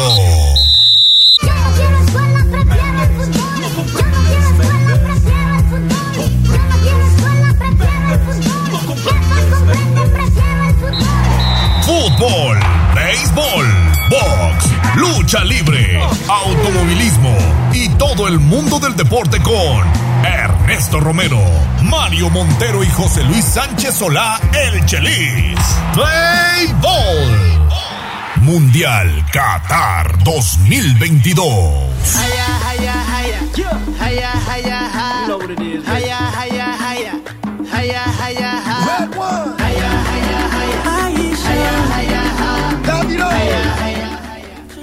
Hola, hola, muy buenos días. Ya estamos con información deportiva en este viernes, viernes 2 de diciembre, justo cuando son las 7 de la mañana con 37 minutos para platicar lo último, lo último en la fase de grupos de la Copa del Mundo. Una Copa del Mundo que hoy estará llegando a su punto final en la fase grupal. Ya solamente estará, estará la definición de los octavos de final a partir de mañana sábado. Así que pues hemos, hemos tenido sorpresas, grandes partidos en esta edición de Qatar 2022. Y es que ayer la furia japonesa pues pudo más que el tiki-taka español en Qatar.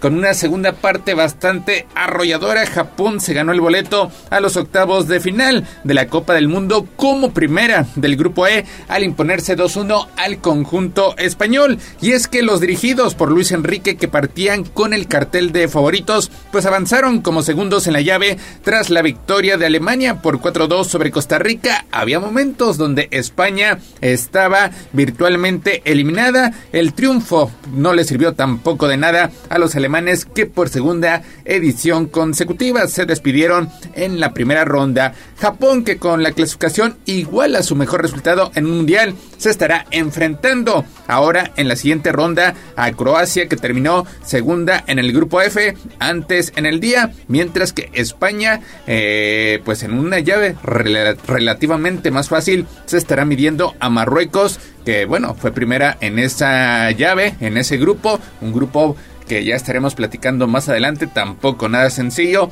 termina dando la campanada. Así, una primera mitad en la que estuvo a merced de un aplastante dominio español, parecía que España iba a hacer trizas al conjunto japonés, pues el cuadro nipón terminó recuperando el empuje tras el descanso y en apenas unos minutos le dio la vuelta al marcador, primero con un potente disparo desde la frontal del área, Ritsu Duan que acababa de saltar al césped terminó batiendo a Unai Simón por la derecha, al minuto 48. Hay que decirlo en claro, cierta colaboración del guardameta español. Y después a Otanaka, que fue elegido el mejor jugador del partido, sentenció el 51 con un remate con la rodilla casi sobre la línea de gol tras una polémica jugada en la que el videoarbitraje determinó que el balón pues no había salido por la línea de fondo instantes antes, aunque viendo varias repeticiones pues pareciera, pareciera que el balón sí había abandonado el campo, pero pues dramatismo, dramatismo puro se vivió en este grupo. Saludamos con gusto en el estudio a Yas Guevara. muy buenos días. Hola Neto, te saludo con gusto en este viernes, pues sí. Eh, esa, esa, esas dos horas el día de ayer, la verdad que estábamos aquí con Mariloli también viendo el fútbol. Sí de locos el juego. La verdad yo creo que ha sido hasta ahorita el más eh, emocionante en lo que va del mundial. Obviamente vendrán cosas eh, mejores en, la, en, las eliminaciones directas. E incluso este de reconocer el trabajo de los japoneses. Digo, han, han, han tenido una evolución futbolística impresionante.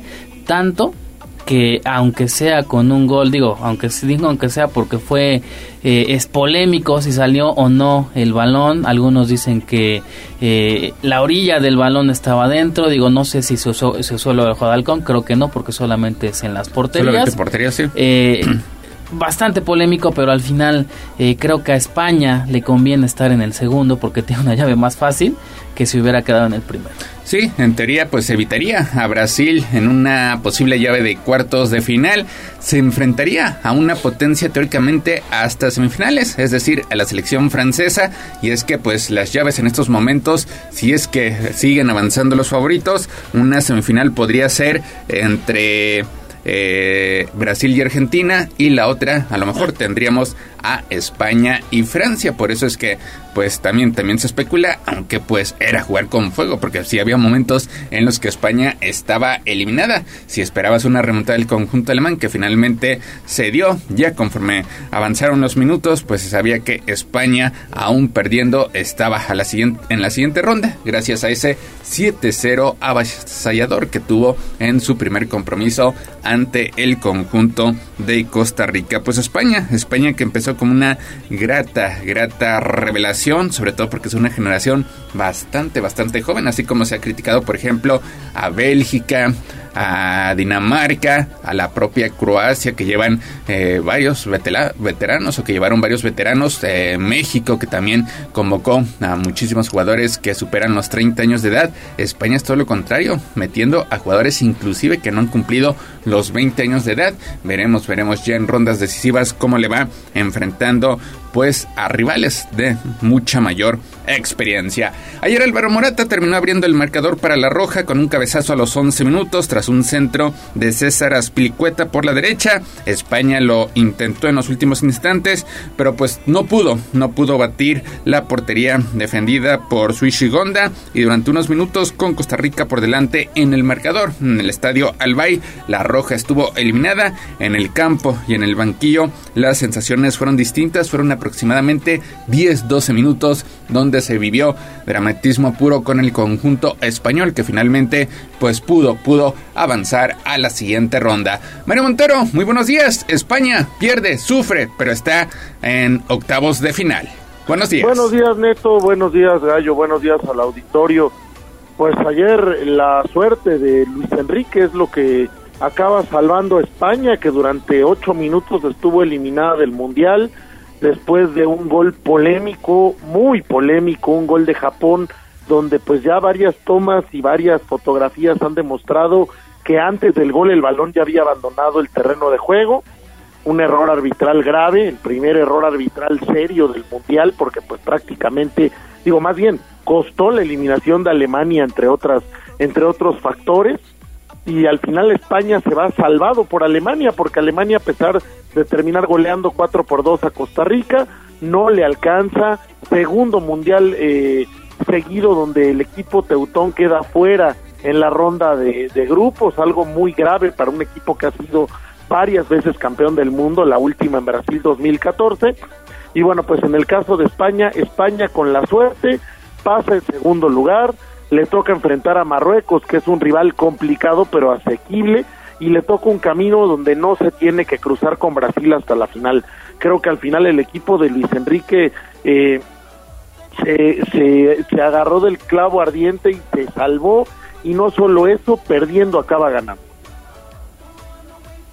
Pues sí, pues sí, ahí está el conjunto español que pues en teoría estaría enfrentando una llave mucho más sencilla. ¿Y Alemania qué te parece Mario? Segundo mundial consecutivo, Alemania que históricamente pues siempre, siempre vi una frase célebre que juegan 11 contra 11 y siempre gana Alemania. Van dos mundiales seguidos que no avanzan de la ronda grupal. Le sucedió en Rusia 2018, donde México y Suecia terminaron avanzando a la siguiente fase. Ahora Alemania, que fue de menos a más, pero pues esa derrota ante Japón prácticamente termina sentenciándolos. Empatan contra España prácticamente sobre la recta final. Ayer pierden o iban perdiendo 2-1 ante Costa Rica. Tuvieron la capacidad de reacción, le dieron la voltereta al marcador, pero pues el 4-2 no fue suficiente. Tenían, tenían que ganar por una diferencia de 5 o 6 anotaciones al conjunto Tico para pues poder eh, avanzar a la siguiente ronda porque pues España ya había aplastado 7-0 a Costa Rica, así que Alemania que será sede de la próxima Eurocopa pues queda, se queda otra vez en fase de grupos.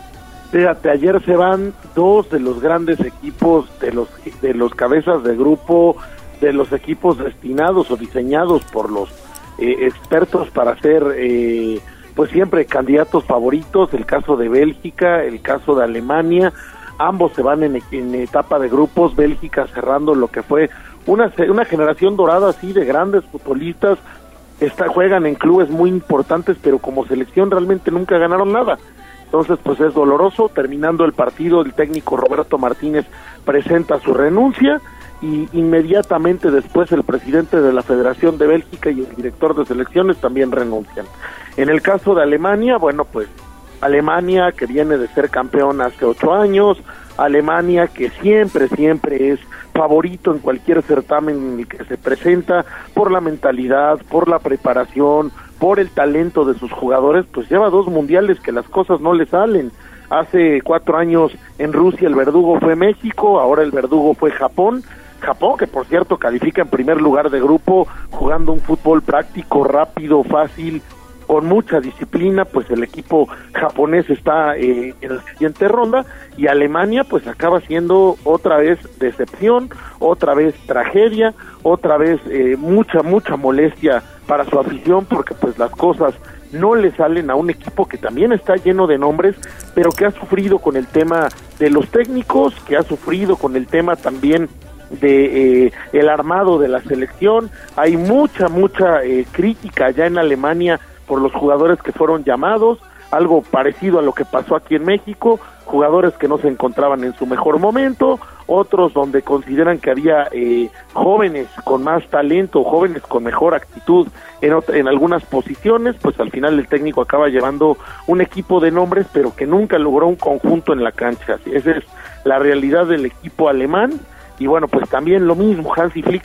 dice que no se va, vamos a ver qué decisión toman, por lo pronto también ya presentaron su renuncia el director del el director de selecciones y el presidente de la federación, y aquí en México, pues lamentablemente ayer eh, hablabas de una rueda de prensa que dieron John de Luisa y eh, Ordiales, salen a hacer un espectáculo patético donde no dicen otra cosa más que cosas que todos ya sabíamos, donde John de Luisa se niega a hablar de una renuncia, dice que ya la decisión la tomarán los, los, los dueños de los equipos, que él no, no, no tiene por qué renunciar, en una actitud totalmente soberbia, perdonavidas, desagradable absolutamente. Entonces, ves que las potencias fallan, las potencias inmediatamente asumen sus errores, las potencias inmediatamente los directivos de las potencias renuncian eh, en señal de vergüenza y aceptando el fracaso, y aquí en México, bueno, pues lamentablemente parece que todo sigue igual lamentable lo que la decisión que se toma al respecto. Le cuestionaron, ya que comentas eso de la selección mexicana, le cuestionaron de forma directa si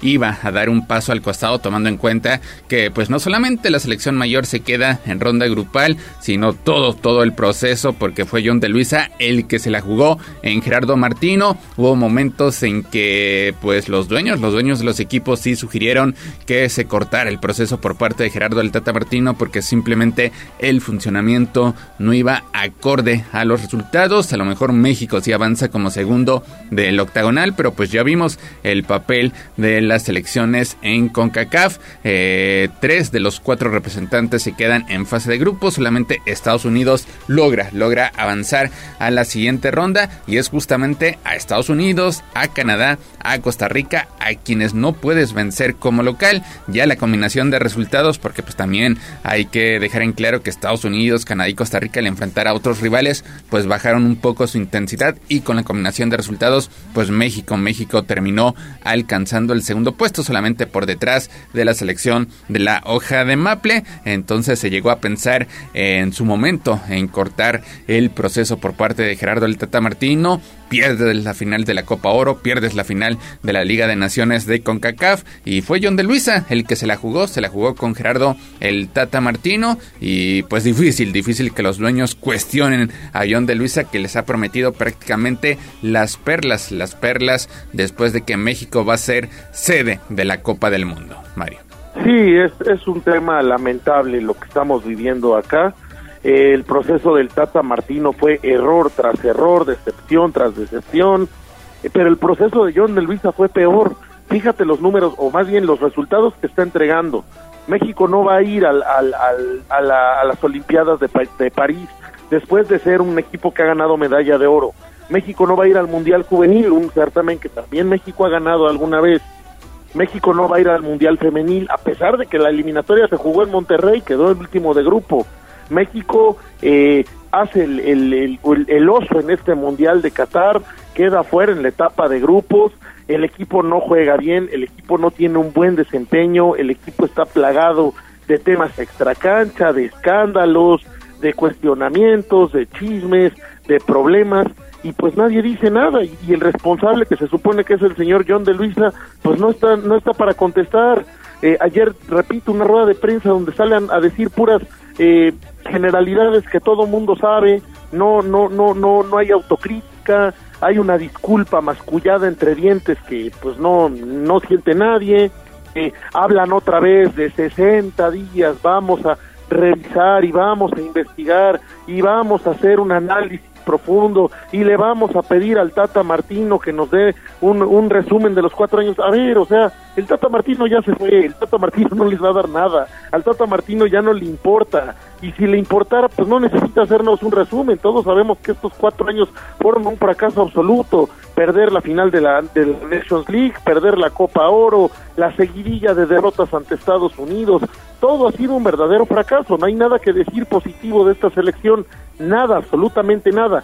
Lo único positivo que hemos tenido en los últimos ocho años fue una medalla de bronce en Tokio que no tuvo nada que ver el Tata Martino, una medalla de, de bronce que obtiene este eh, como el Jimmy Lozano. Entonces, pues no tenemos nada nada de qué hablar.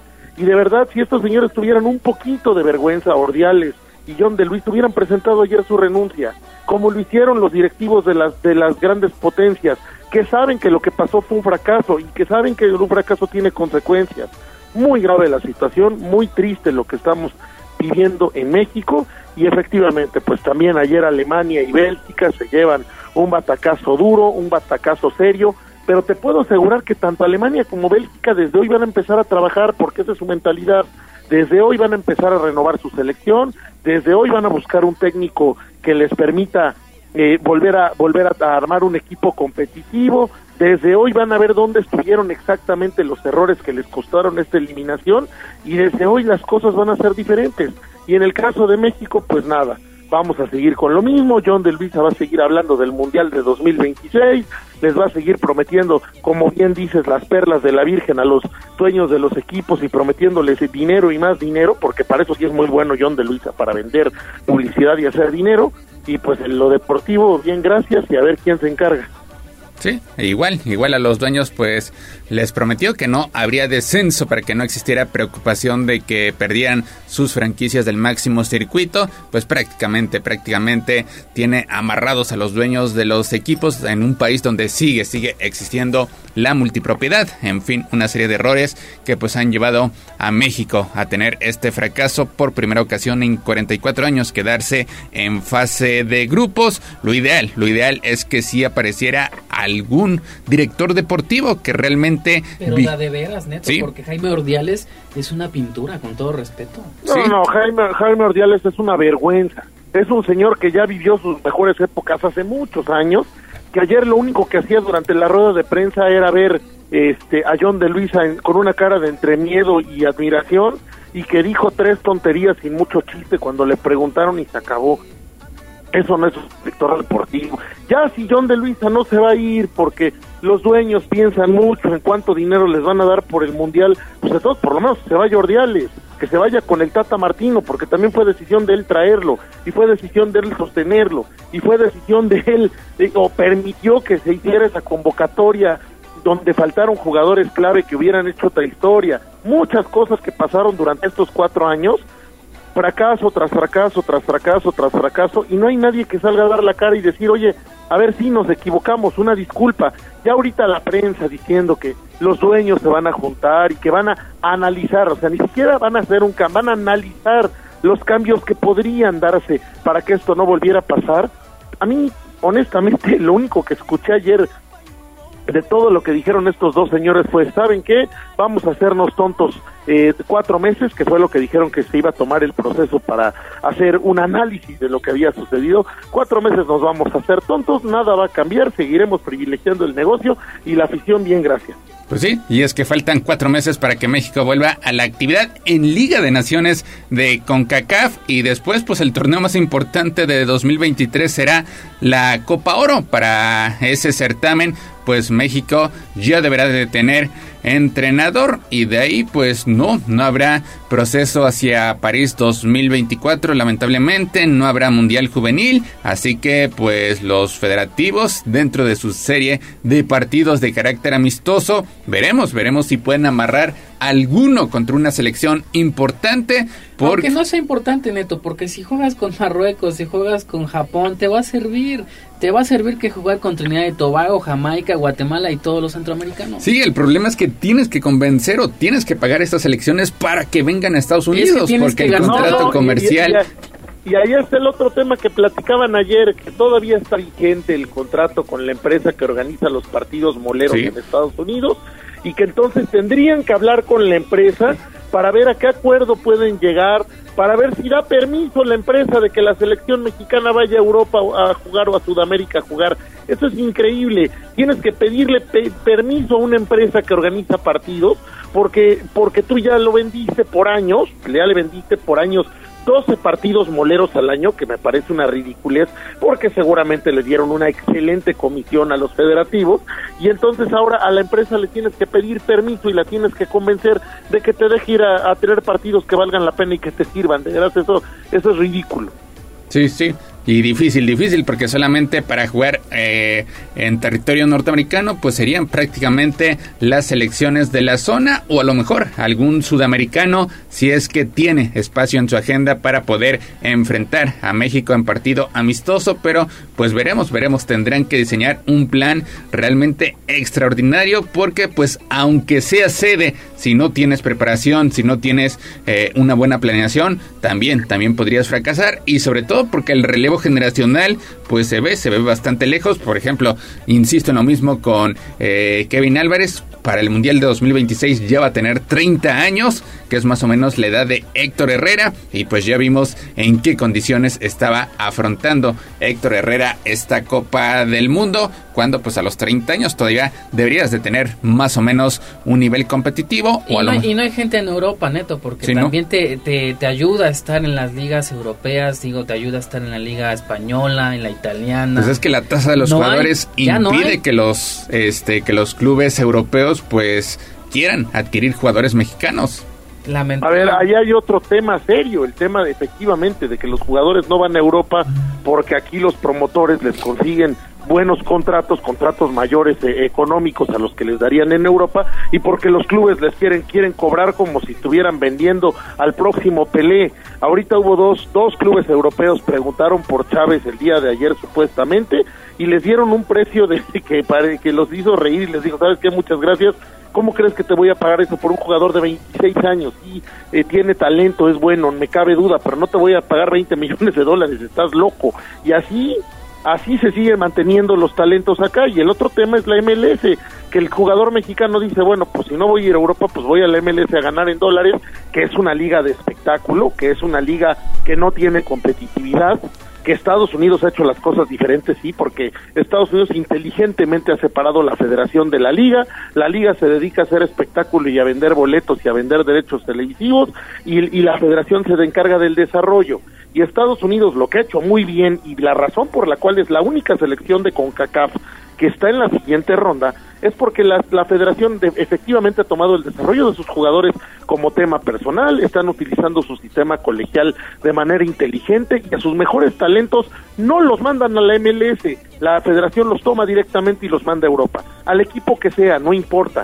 E incluso la federación apoya económicamente a los equipos europeos que, que tienen jugadores de Estados Unidos, ya sean fuerzas inferiores o en el equipo este titular.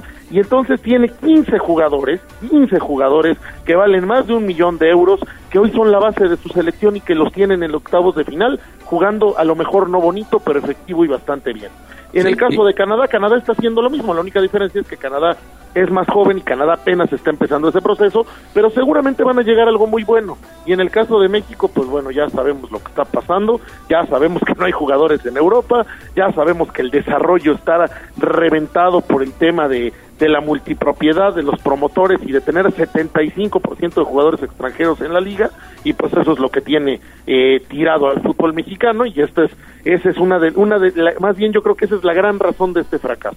Pues sí, oficialmente la asamblea de dueños pues ya se llevó a cabo, se hizo hasta que acabe el otro torneo, ¿no? Se hizo antes de la Copa del Mundo. La mayoría de los dueños están allá en Qatar porque pues tienen tienen el poder económico para estar como aficionados allá en Qatar 2022 aunque México haya quedado eliminado, pues ellos seguirán de vacaciones, tal vez viendo partidos más importantes. Y sí, la próxima asamblea de dueños será hasta que acabe el torneo clausura 2023, al menos que se convoque alguna de manera extraordinaria. debería ser, Neto, porque urge. Pues es que la única hubiera sido para darle las gracias a John de Luisa, pero pues no, no lo van a hacer. Entonces, pues van a esperar a que se enfríe la situación. Seguramente empezarán a hacer alguna campaña mediática de que México pues será sede de la Copa del Mundo, de que Bueno, pues pero hay así que con ese nivel deportivo, mejor ni ser sede, porque vas a dar pena. Sí. ¿Para qué, ¿Para qué ser sede de la Copa del Mundo y gastar un dineral en la Copa del Mundo si vas a hacer el ridículo?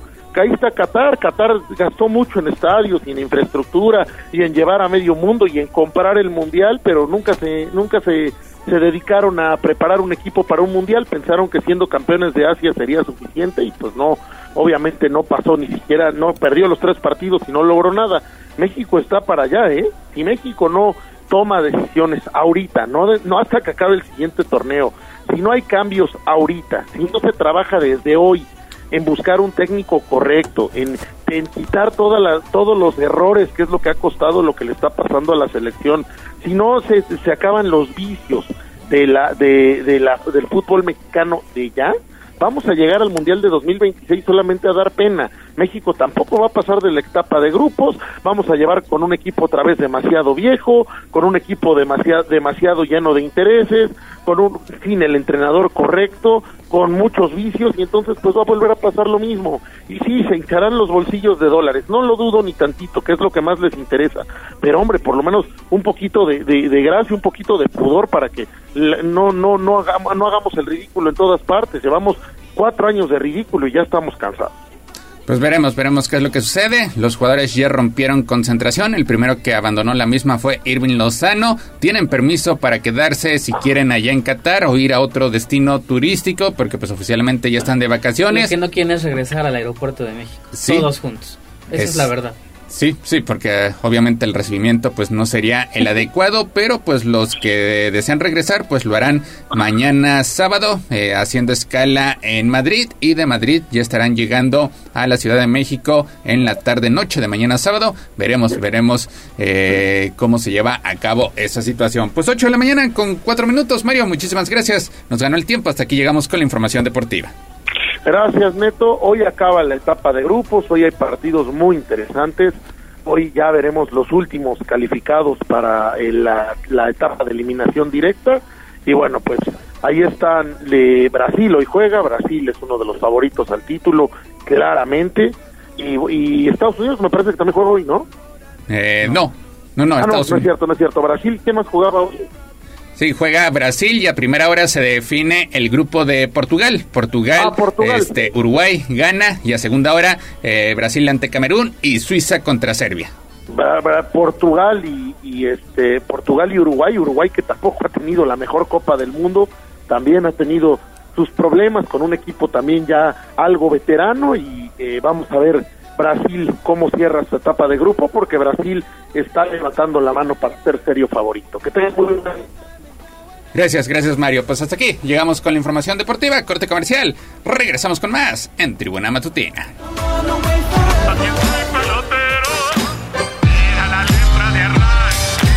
Yo también soy pelotero. Nos ganó el tiempo. Hasta aquí, Deportes. Pero recuerden que todos los días tenemos una cita en Tribuna Matutina. Continuamos con El Gallo y la voz de los poblanos. Esta es XHZT 95.5 FM y XEZT 1250 AM. La magnífica, la patrona de la radio. Una estación de tribuna comunicación. Fuerza en medio. Seguimos con el gallo de la radio. Sitio web tribunanoticias.mx. Tribuna Matutina, en resumen con la voz de los poblanos. Empezamos con el resumen de la información cuando son las 8 de la mañana con 8 minutos. Llegan a la central de Abasto más elementos de la Secretaría de Seguridad Ciudadana. Quieren evitar un conflicto como el ocurrido este jueves. La Secretaría de Medio Ambiente informa que más de 46 mil vehículos han sido verificados en Puebla de octubre a noviembre del presente año.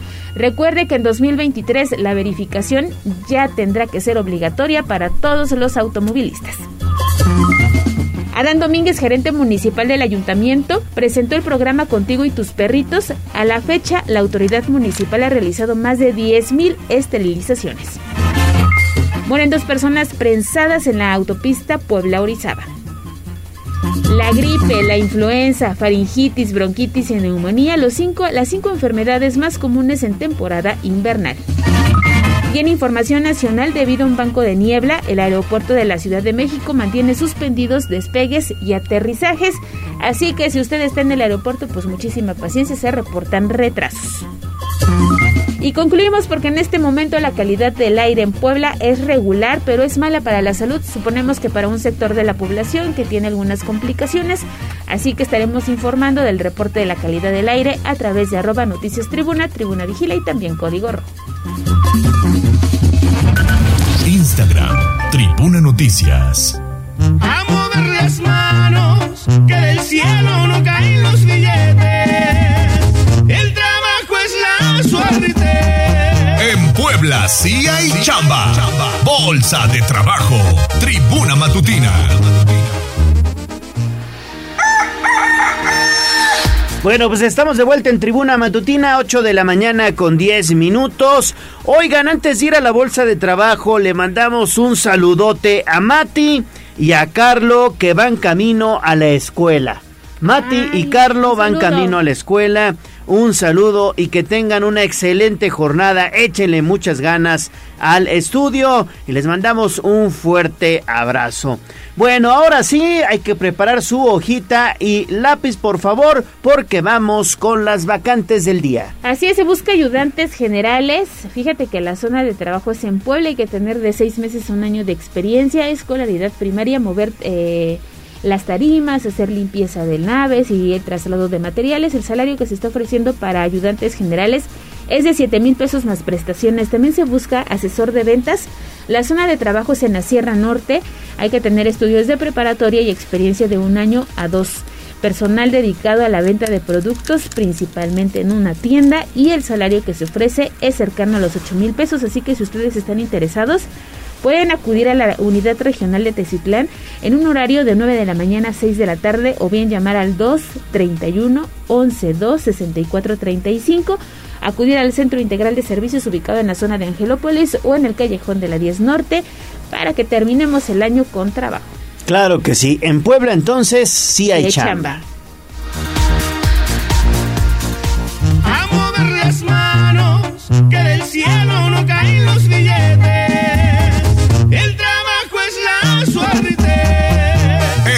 Puebla sí hay chamba. Secretaría del Trabajo del Gobierno del Estado de Puebla. Sitio web tribunanoticias.mx. Florete, vitores, cacahuate, trae chocolate, mazapán, cigarros, rosas, bolas y tamal, monte de pitacho, tocado, de coco y plátano pasado.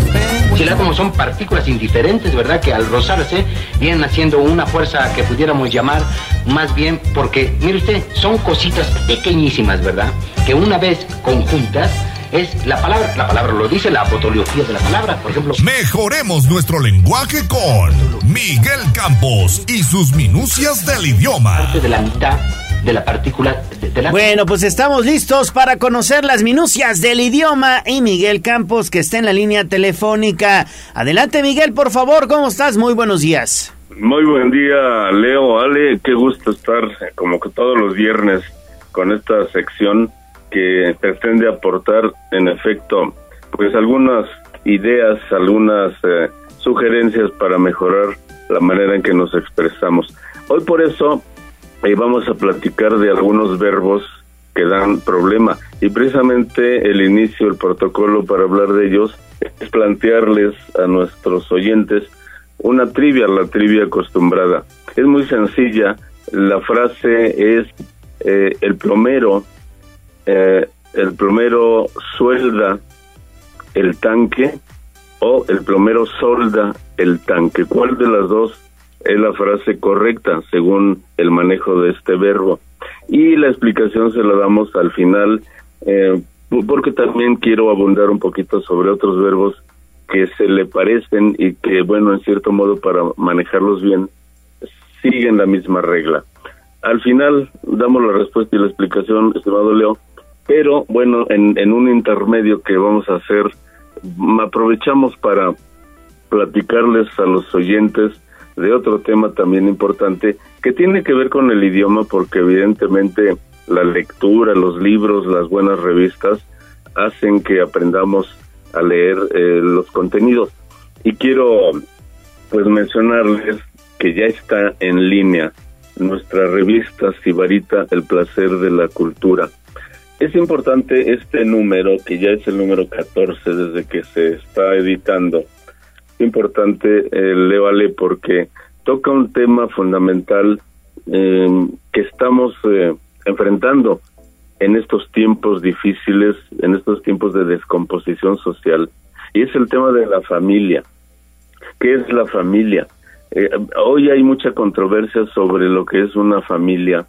Ya la familia tradicional, donde hay eh, dos papás, hombre, mujer, hijos, a veces un hijo o varios hijos, ya se ha perdido mucho. Incluso muchas películas de los años 50 recordarán que planteaban ahí la cena navideña con toda la familia, hasta hermanos y primos, tenían que agrandar la mesa, ¿no? Decían. Y hoy de repente pues hay familias donde solo hay papá o solo hay mamá, eh, no hay hijos, o son familias eh, de papá, papá, hombre, hombre, etcétera. Todo esto, estimado Leo, pues eh, somete a la sociedad a presiones tremendas. Y en este número, en este número, tocamos ese tema. Sin embargo, la esencia de, de este planteamiento que hacemos en la revista es abogar por el hecho de que sea cual sea la naturaleza de la familia, la composición, sigue siendo el núcleo de la sociedad. Hay un dicho que a mí me encanta, un dicho mexicano, seguramente lo recuerdan, que dice, las veredas quitarán, pero la querencia, ¿cuándo?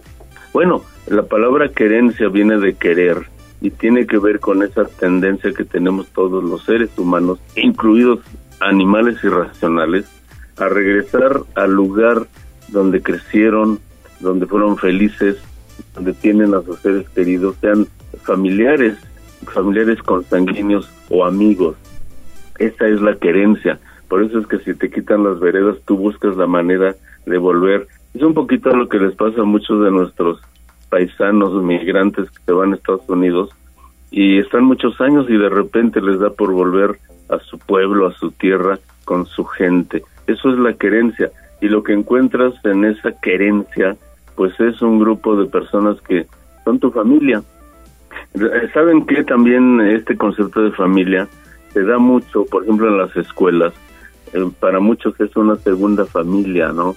En, en un trabajo se forman grupos de amigos y es como otra familia.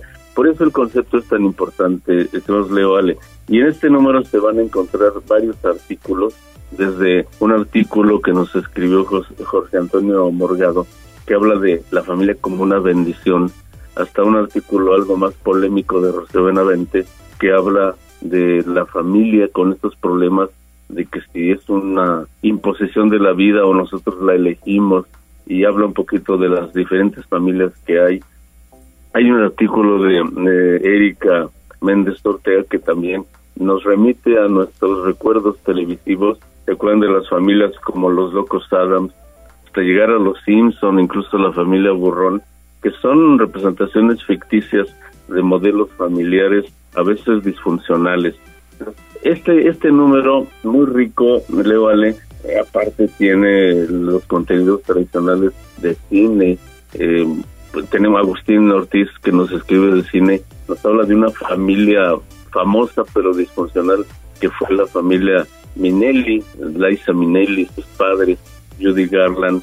Mm, yo me atrevo a escribir un artículo recomendando una bellísima novela de Germán Hess que se llama Bajo la Rueda, que trata precisamente el choque familiar entre un hijo con su padre después de que perdió a su mamá, en fin, conflictos familiares, eh, por cierto, murió hace unos días Pablo Milanés y Sergio Rizzo nos escribe de él a propósito. Eh, en fin, es una revista, este número de verdad de agasajo navideño, estimados Levale, y vale la pena. véanla, disfrútenla. Véanla, digo, porque tiene imágenes, arte, explicaciones artísticas de obras en nuestra galería, poesía, y por supuesto los artículos de reflexión para que eh, ma- maduremos nuestro concepto de familia y aprendamos a valorarla, sea cual sea su composición. Les recuerdo el sitio, el sitio es ibarita-medio-ny.com y ahí la pueden ver también en Facebook, en Instagram, en Twitter, en varias plataformas para que la disfrutan. Y por supuesto, les informo que cada día, cada día se lee más. Hemos tenido ya reportes de varios países latinoamericanos, nos están leyendo incluso por allí. Pusimos a un colaborador espontáneo de Argentina. Estamos muy contentos, estimados Leo y Ale. Así que por favor visiten nuestra revista. Y ahora, si me permiten, pues vamos a la respuesta para cerrar nuestra sección de hoy con la trivia. ¿Qué les parece? Muy bien, Miguel. Adelante entonces con la respuesta de la trivia y con mucho gusto comenzamos a observar, a leer y a disfrutar Sibarita. Adelante, por favor. Es perfecto, Leo. Pues bueno, eh, muchos dicen que un plomero se arregla bien el tanque, el boiler o lo que sea, pues que hable como quiera, ¿no? Eh, En el argot de nuestros amigos trabajadores de la plomería, pues como que no se preocupan mucho por el manejo del idioma. Sin embargo, es importante, tendrían mejor eh, presencia ante sus clientes. La palabra correcta es suelda, suelda, no solda. El plomero suelda el tanque. Esa es la respuesta correcta. La otra forma es una forma no coloquial, definitivamente errónea, pero por desgracia escuchamos que mucha gente la maneja. Ojalá la corrijan. Recuerden, el plomero suelda, el tanque no solda, el tanque es la respuesta. Para que no lo olviden, Leo, abundo un poquito. Hay un verbo muy simple y conocido que es el verbo contar. Se llaman verbos irregulares.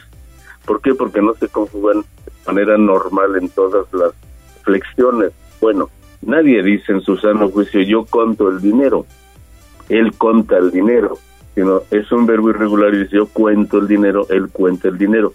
Recuerden siempre este modelo, esta analogía con contar. Y soldar, contar son tan parecidos que por lo tanto yo sueldo el tanque, el plomero suelda el tanque. Igual sucede con el verbo degollar, es un verbo feo, pero tengo que mencionarlo. En alguna ocasión escuché a un cronista de béisbol en pleno partido, el, el lanzador le tiró una bola muy pegada, cerquita del cuello al bateador, y entonces el cronista, como suele ser muchos entusiastas cronistas, exclamó, por poco lo de Goya. Bueno, error, error garrafal porque una transmisión de radio de un partido de béisbol se oye mucho y la forma correcta debió ser por poco lo de huella. Esa es la forma porque también el verbo degollar es un verbo irregular. Igual sucede con el verbo volcar. He escuchado transmisiones de radio, de noticias, donde dice de repente un reportero, el tráiler volca, volca, no, vuelca. El verbo es volcar.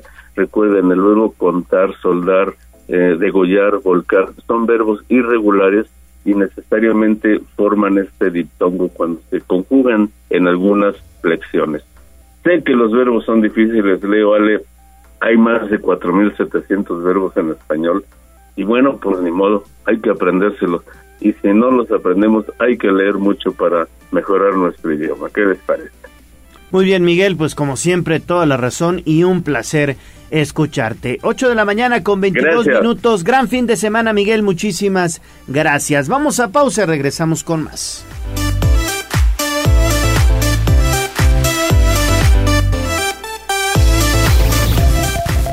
Vamos a un corte comercial y regresamos en menos de lo que canta un gallo. 95.5 FM y 12.50 AM. La patrona del popular mexicano, la magnífica. Seguimos con el gallo de la radio. Instagram, Tribuna Noticias. Poderoso caballero es el buen dinero. Tengo una columna, tengo dos columnas, tengo tres columnas, sí. Parecen unas torres todas las monedas que yo he guardado aquí. Bien, ahorrar es el paso más importante, pero ustedes deberían aprender más sobre el dinero. El granero. Aquí nuestros consejos de economía. En Tribuna Matutina. 8 de la mañana con 26 minutos. Vámonos ahora entonces con la participación de la maestra Rosario Viveros. Mi estimada maestra, ¿cómo está? Muy buenos días. Hola Leo, muy buenos días. ¿Cómo estamos? ¿Bien por aquí ustedes? Bien, bien, bien. Deseosos de escucharla, sobre todo por estas recomendaciones que siempre nos brinda para convertirnos en buenos emprendedores. Claro que sí, Leo, con mucho gusto. Pues vamos a, cerrar lo que empezamos la semana pasada, este tema de, pues después de la pandemia, ¿qué pasa, no? Con, con los pequeños, medianos emprendimientos.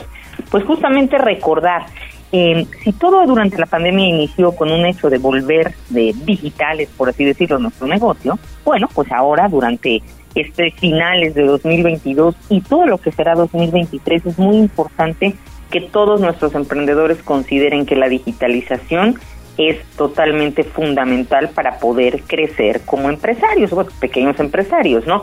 Ahora algo muy importante y ayer lo escuchaba en una en una sesión en la universidad, ¿no? El hecho de decir estoy digitalizado no quiere decir que tengo mi menú este simplemente en internet o que tengo por ahí una lista de precios en internet y ya, eso no es estar digitalizados como empresarios. El estar digitalizados es tener procesos eficientes que se apoyan precisamente de la tecnología. Y entonces, lógicamente, cuando un cliente entra a nuestro sitio web para pedir comida, para pedir algún artículo, bueno, qué bueno que esté ahí el, producto o el servicio, pero lo más importante, más allá de esa digitalización, es el servicio que se le da, ¿no?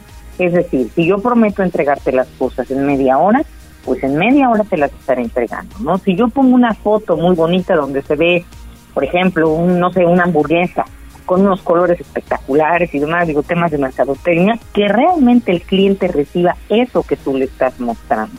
Porque de nada sirve que pongamos una página web muy bonita cuando realmente el servicio es nefasto o bien el, sabor de los productos es malo o a la hora de la entrega, en el traslado, eh, cuántas veces no toda tu comida llega arraigada, ¿no? En, el, en, el, en la bolsita o en el paquete en el que te lo llevaron. Entonces son los detalles que hay que cuidar más allá de tener una página de internet que te permita decir que tu negocio es digital.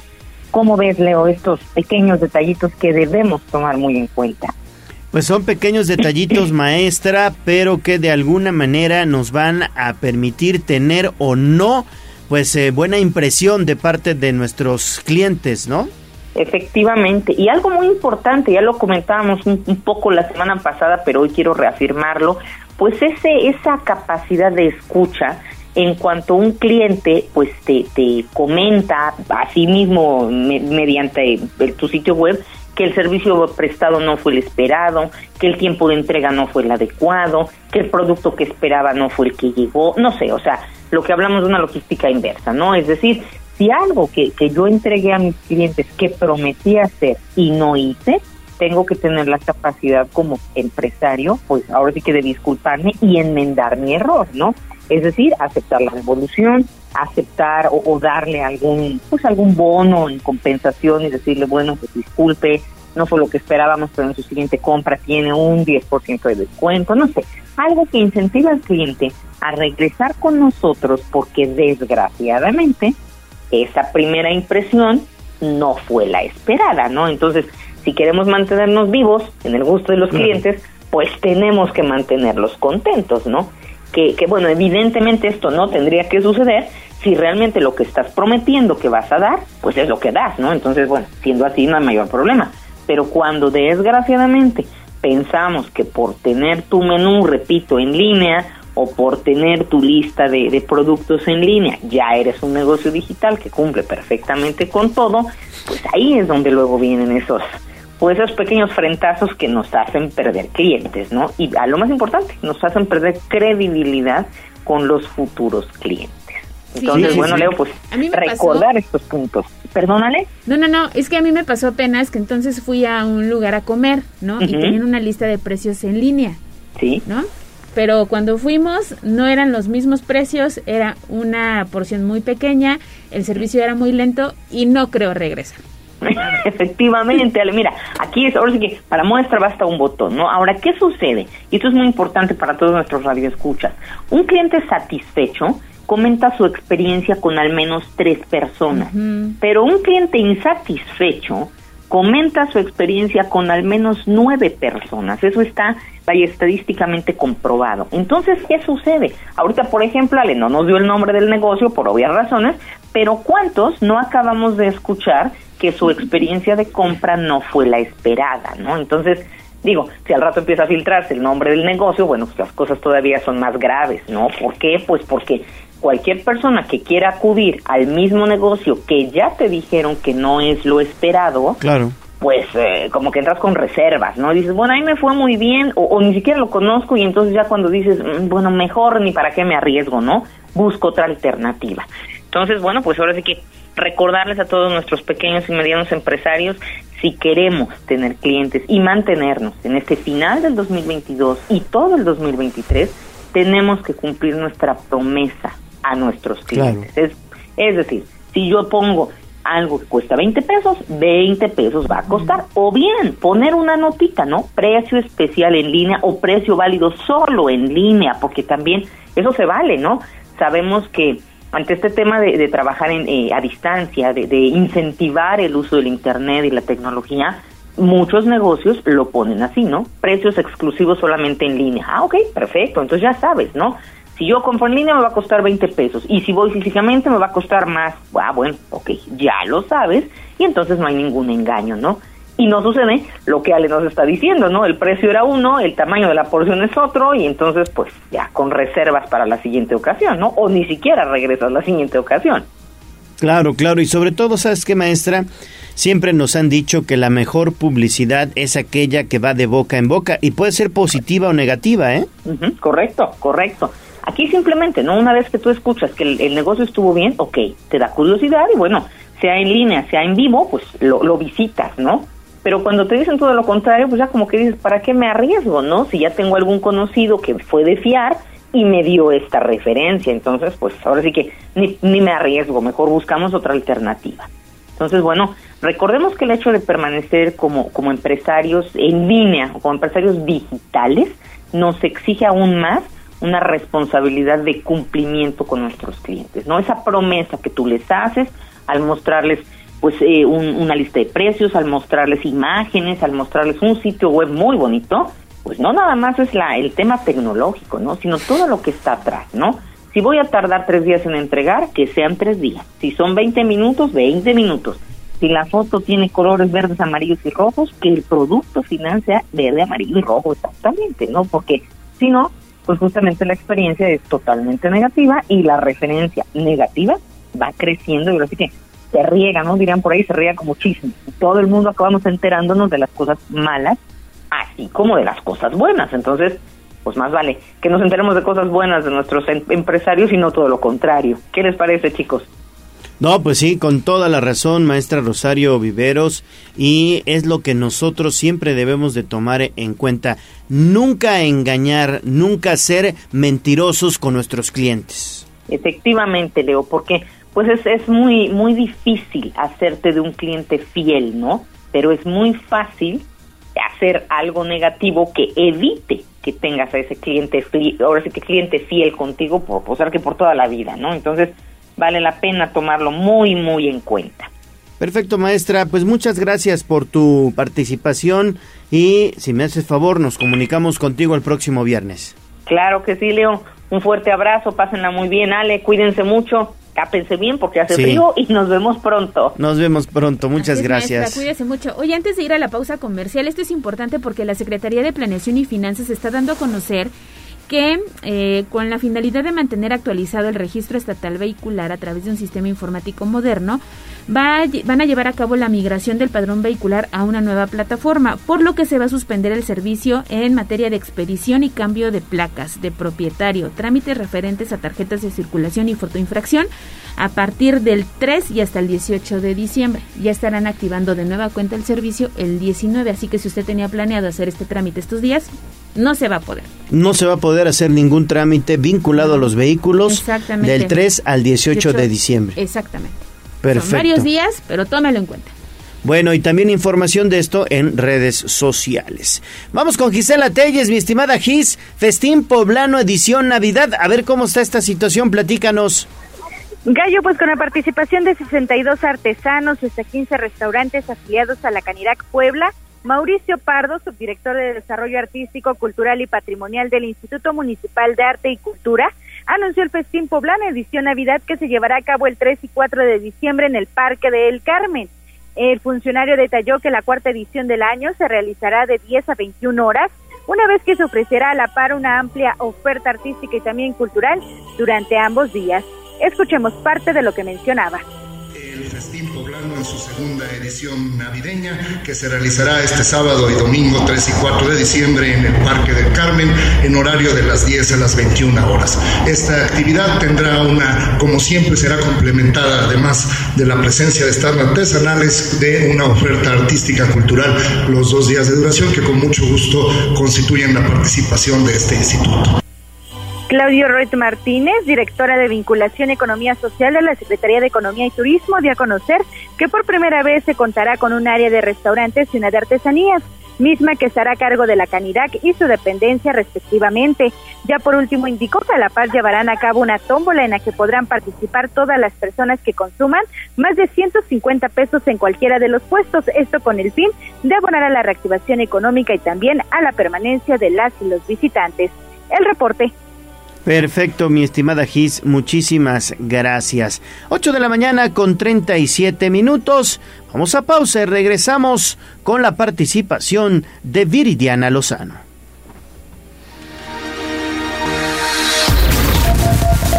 Vamos a un corte comercial y regresamos en menos de lo que canta un gallo. 95.5 FM y 12.50 AM. La patrona del popular mexicano, la magnífica. Seguimos con el gallo de la radio.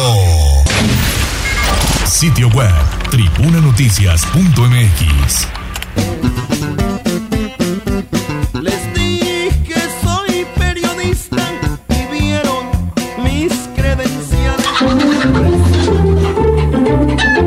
Profundicemos en el tema. Hablemos con el gallinero. En Tribuna Matutina. Estamos de vuelta en Tribuna Matutina y ya está lista en esta mesa de trabajo la periodista Viridiana Lozano. Viri, ¿cómo estás? Qué gusto saludarte. Muy bien, muchas gracias. Un saludo para ustedes y para el auditorio. Buenos días, Viri. Hoy con un tema muy interesante, Viri, que buscará a toda costa y esto desde la iniciativa que ha enviado el gobernador de Puebla al Poder Legislativo, limpiar de alguna manera las policías municipales de los malos elementos y de la corrupción que pudiera estarse generando, ¿no? Así es, Leo. ¿Se acuerdan que hace algunas semanas hablamos precisamente en este espacio de lo que pasaba con algunos policías? El caso más cercano, bueno, los casos más cercanos son lo que sucedió en Chignahuapan, que hubo una ejecución de un policía en una balacera con presuntos guachicoleros y resultó, bueno, pues que este policía no tenía las pruebas de confianza y esto incluye las capacitaciones para ejercer su cargo sobre todo. Y en el caso también de Tulcingo de Valle, que también fue muy lamentable, hubo una ejecución de un, de un policía en una supuesta venganza porque él había ejecutado otros cuatro, ¿no? Es un hecho que todavía se está investigando, esa es la información previa que tenemos no oficial.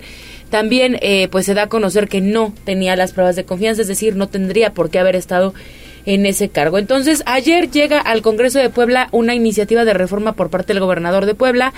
Es una reforma al Código Penal para castigar con cárcel primero a quien acepte este eh, cargo de policía o cualquier cargo en las corporaciones policíacas sabiendo que no tiene pues los elementos para ser policía, ¿no? Entre ellos pues lo más importante estas pruebas que se les hacen, esa pena será de prisión hasta por siete años. Y segundo, para eh, pues también este, castigar con cárcel a cualquier servidor público, llámese secretario de seguridad, síndico, presidente municipal, a cualquier servidor público que em, contrate a eh, personas que no estén capacitadas para los cargos policiales. Ahí se tipificará como el delito de abuso de confianza o ejercicio ilegal de la función y esto se castiga con cárcel de seis meses a seis años de prisión. Como la, la ley pues nunca es retroactiva, también modificaron otro artículo para que si eh, no despiden a personas que detecten en esta situación, también haya una pena de cárcel hasta por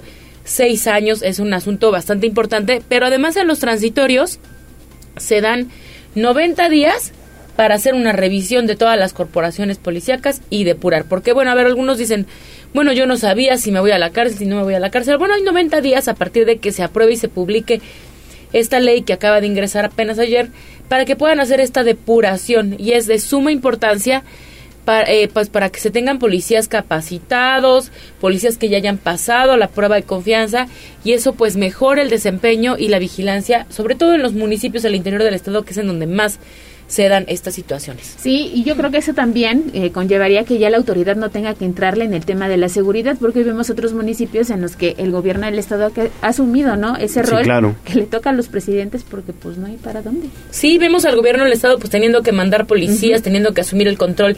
El último municipio del que asumió el control fue de Tulcingo de Valle precisamente por todo lo que había sucedido y también, pues lamentablemente vemos a ciudadanos deteniendo. Ayer en Acatzingo hubieron dos casos en unas cuantas horas de ciudadanos que no tienen opción más que hacer las detenciones, que no tienen policías capacitados. Y lamentablemente sabemos que no es el caso de todos, no queremos generalizar, pero pues de eh, pues elementos de la corporación policíaca coludidos con el crimen o el crimen entrando a las corporaciones policíacas para poder pues delinquir a sus anchas, ¿no?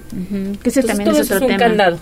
Claro, es un candado y que de alguna manera seguramente se va a terminar aprobando en el Congreso del Estado porque de esa manera vamos a garantizar lo más importante, mejores policías, que todos estemos pues eh, con elementos mejor capacitados y con plena confianza de que van a hacer bien su chamba, ¿no? Así es, Leo, pues por la importancia y por lo que ha sucedido se prevé que esta reforma se apruebe antes de que termine el periodo ordinario de sesiones, que termina el 15 de diciembre, ya por la temporada de sembrinas.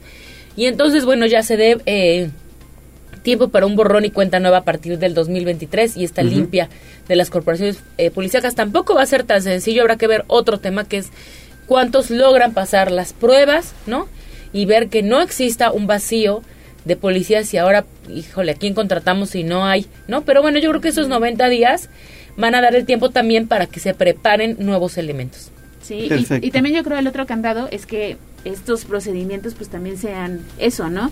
Eh, creíbles, porque ha pasado también que dicen, no, sí, sí pasó la prueba de evaluación de confianza y resulta que no. Entonces, sí, también sería más confiables. Otro tema, sí. Perfecto, Viri, pues muchas gracias. Ahí está, pues ahí está la colaboración. Pueden leer más y dar seguimiento en ambasmanos.mx o seguirme en mis redes sociales como arroba virilos con Z, con V y, y latinas. Muy bien, pues que tengas un excelente fin de semana. Gracias y saludos a todo el auditorio. Excelente fin de semana. Gracias, 8.47, pausa y regresamos ya a la recta final de Tribuna Matutina. Evidentemente ya con los espectáculos. No sé si ya tengamos ahí a mi estimado Pedro Jiménez para pues eh, platicar de los chismecitos. Hoy, hoy Britney Spears cumple 41 años. Fíjense ustedes nada más, ya 41 años de Britney Spears. De eso y más estaremos platicando con Pedro Jiménez. También ya tenemos ganadores de el pastel, ¿verdad? Desde muy temprano se pusieron en contacto con nosotros. Cumplieron con los requisitos, mandaron su audio de voz, así que en un momento yo le voy a compartir las ubicaciones de las de las sucursales de la pastelería para que pueda pasar por su delicioso pastel. Se llama Fabiola Ruiz y hoy es su cumpleaños. Nos está escuchando desde la zona de Santa Rosa. Fabiola Ruiz, pues muchas felicidades en este tu cumpleaños y te mandamos todos un fuerte abrazo. Ahora sí, vámonos con los espectáculos. Más pastel, más pastel, más pastel, pastel, pastel. Instagram, Tribuna Noticias.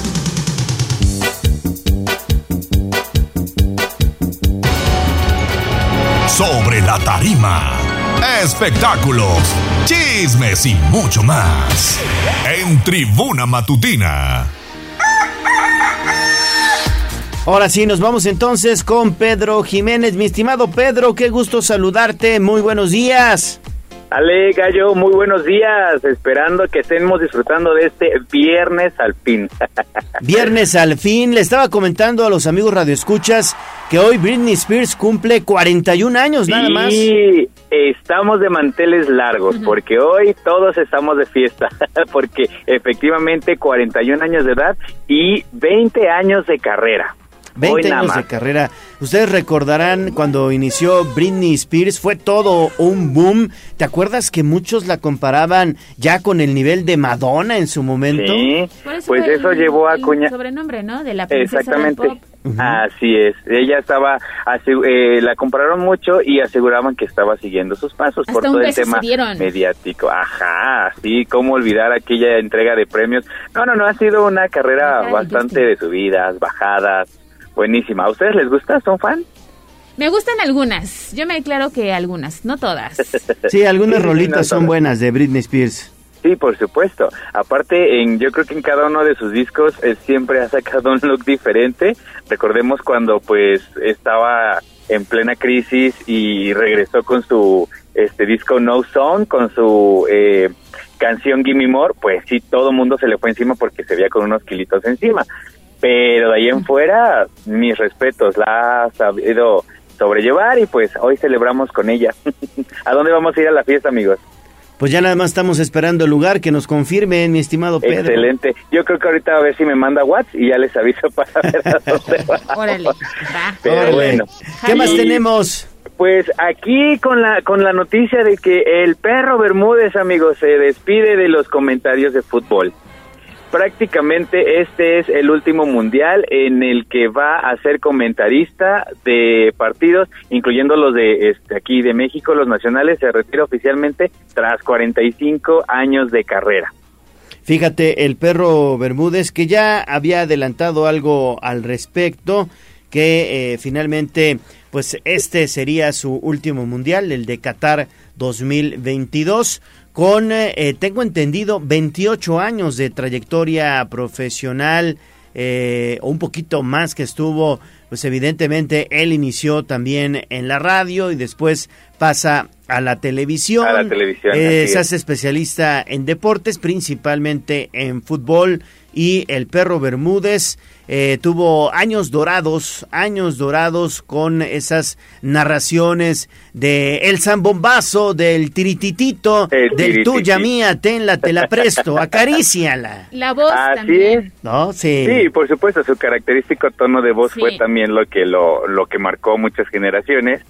Y pues sí, efectivamente él ya había anunciado, dado un adelanto que ya iba a retirarse de, de las narraciones. Y fíjate que este fin de semana eh, precisamente hubo un, una entrega de reconocimientos de comentaristas de las Copas del Mundo organizado por la FIFA 2022 y él fue premiado. Él recibió un premio por parte del exjugador brasileño Ronaldo y pues la verdad él estaba muy emocionado pues porque también eh, pues no nada más lo conocemos aquí.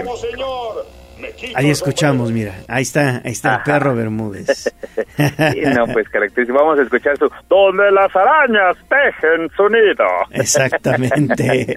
Pero bueno, a ver, yo, yo creo que seguiremos eh, por ahí teniendo una que otra aparición especial de él. Digo, de, lo dejaremos de escuchar Pues, en las transmisiones. Yo creo que pues sí, ¿no? Ahorita seguramente le van a dar reconocimientos muchos, muchos Sí. este organismos, ¿no? Por todos lados.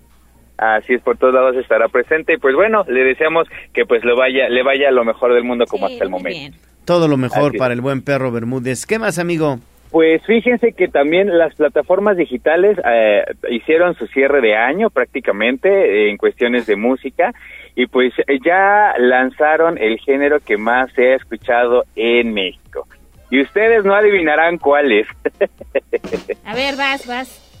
Pues el reggaetón, mis estimados amigos. México es el país que más reggaetón consume a nivel Latinoamérica. Ni los mismos puertorriqueños, vaya, que de, allá vienen, ni los mismos puertorriqueños consumen tanto reggaetón como nosotros. Sí, no Somos perrean el hasta el primer piso maíz. como los mexicanos. claro, es que bien dice, el ego hasta el suelo y el perreo, ah, el, el ego hasta el cielo y el perreo hasta el suelo. De ese que huele a carnitas. Ándale. Y pues sí, Bad Bunny, por, yo sé que a, a mi amigo Gallo no no le cae, no lo pasa ni con agüita, pero mira, Bad Bunny fue el número El uno. más escuchado, ¿no? Exactamente, sí, fue el más escuchado eh, en las listas precisamente de las plataformas de las plataformas musicales y pues eh, ahorita precisamente en los siguientes Grammy pues también es uno de los que más nominaciones tiene. Entonces, pues mira, al público lo que le pida y pues para muestra pasa un botón. Ya ven que también Daddy Yankee está haciendo sus conciertos de cierre y el domingo es el último. Sí, También sí, sí. él es un pionero en el reggaetón, entonces las cinco fechas que tuvo, las cinco fechas estuvieron abarrotadas en la Ciudad de México y pues ese domingo, como es el último, se espera un showzazo. Yo tengo por ahí alguien que va a ir este como mi corresponsal, entonces ya les platicaré el martes cómo Ay, pues estuvo, que qué hubo de bueno. imágenes. Y que nos comparta también imágenes, claro, fotos y Le voy, a videos. decir, le voy a decir para ver si de primera mano a ver cómo estuvo el, Órale, el yo soy concierto pues ya las este, Daddy Yankee. Prefiero a Daddy Yankee que al conejito malo. ¿Sí? Sí. ¿Sí? yo también, fíjate, es que siento que con, no? bueno, no sé, fue como de Gallo nuestra se quedó así como yo, ninguno. Pues yo ni los conozco, pero bueno, entonces Daddy Yankee mejor. Ok, diría este por ahí ya es que es Ring, no es Ringo Starr, por eso Exactamente. es. Como no es Ringo Starr, pues no está en su lista favorita. Pero pues sí, amigos, así será el concierto del domingo. Se esperan pues grandes sorpresas, grandes, este, pues un discurso de despedida, porque pues ya también Daddy Yankee dice hasta aquí y se va a dedicar directamente a la producción. Entonces, pues desde luego que habrá más reggaetón por parte de él, ya no directamente cantado por él, pero sí como artistas patrocinados por él. Qué bueno, mi estimado Pedro. ¿Algo más, amigo?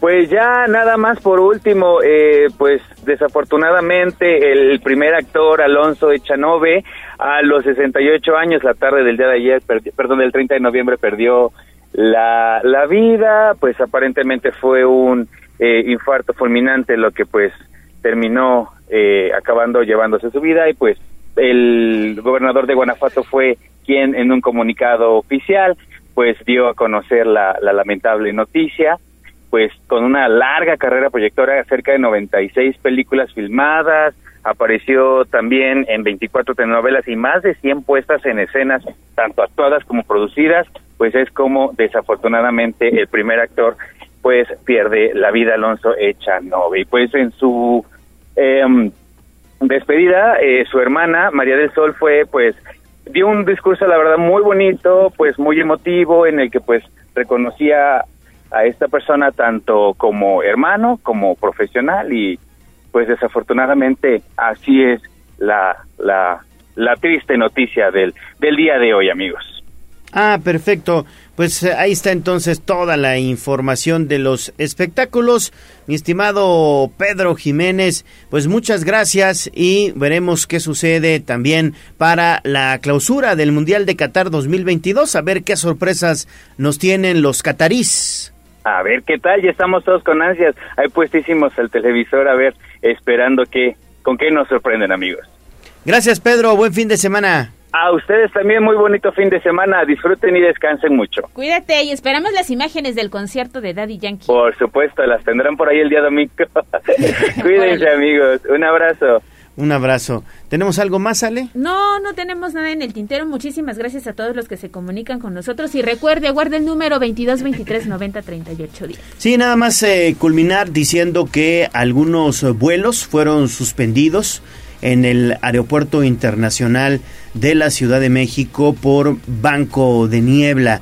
Ya saben ustedes que hace mucho frío y eh, bueno, pues eso eh, genera también eh, nube baja, que sería la neblina o la niebla, y es por eso que algunos vuelos en el Aeropuerto Internacional de la Ciudad de México, bueno, pues fueron suspendidos. Y este fin de semana recordarles que hay marchas. El 4 de diciembre en punto de las 9, 9 y media de la mañana está la marcha en defensa por la cuarta transformación que sale del gallito al zócalo y más tarde 11, 11 y media de la mañana otro grupo digamos que antagonista es en defensa del INE va a salir de la zona de los fuertes hacia el primer cuadro de la ciudad. Así que habrá marchas el próximo domingo y hay que tener muchísima paciencia. Y si no tiene usted a qué salir pues mejor quédese en casita Exactamente, fíjate, entró un mensaje 5817 a la terminación. Muy buenos días al mejor noticiero de la mañana. Un Gracias. saludo para Leo y para Ale Bautista. Saludos. Muchísimas gracias, saludos a todos y que tengan un gran fin de semana. Gracias Saura Mones en la operación técnica, Abraham Merino en la producción, Jazz Guevara en las redes sociales. Gracias Ale. Nos vemos, descansen, adiós. Soy Leonardo Torija, su amigo el gallo de la radio. Que tengan un gran fin de semana. Adiós. Amor, me voy de ti y esta vez para siempre. Aquí terminamos Tribuna Matutina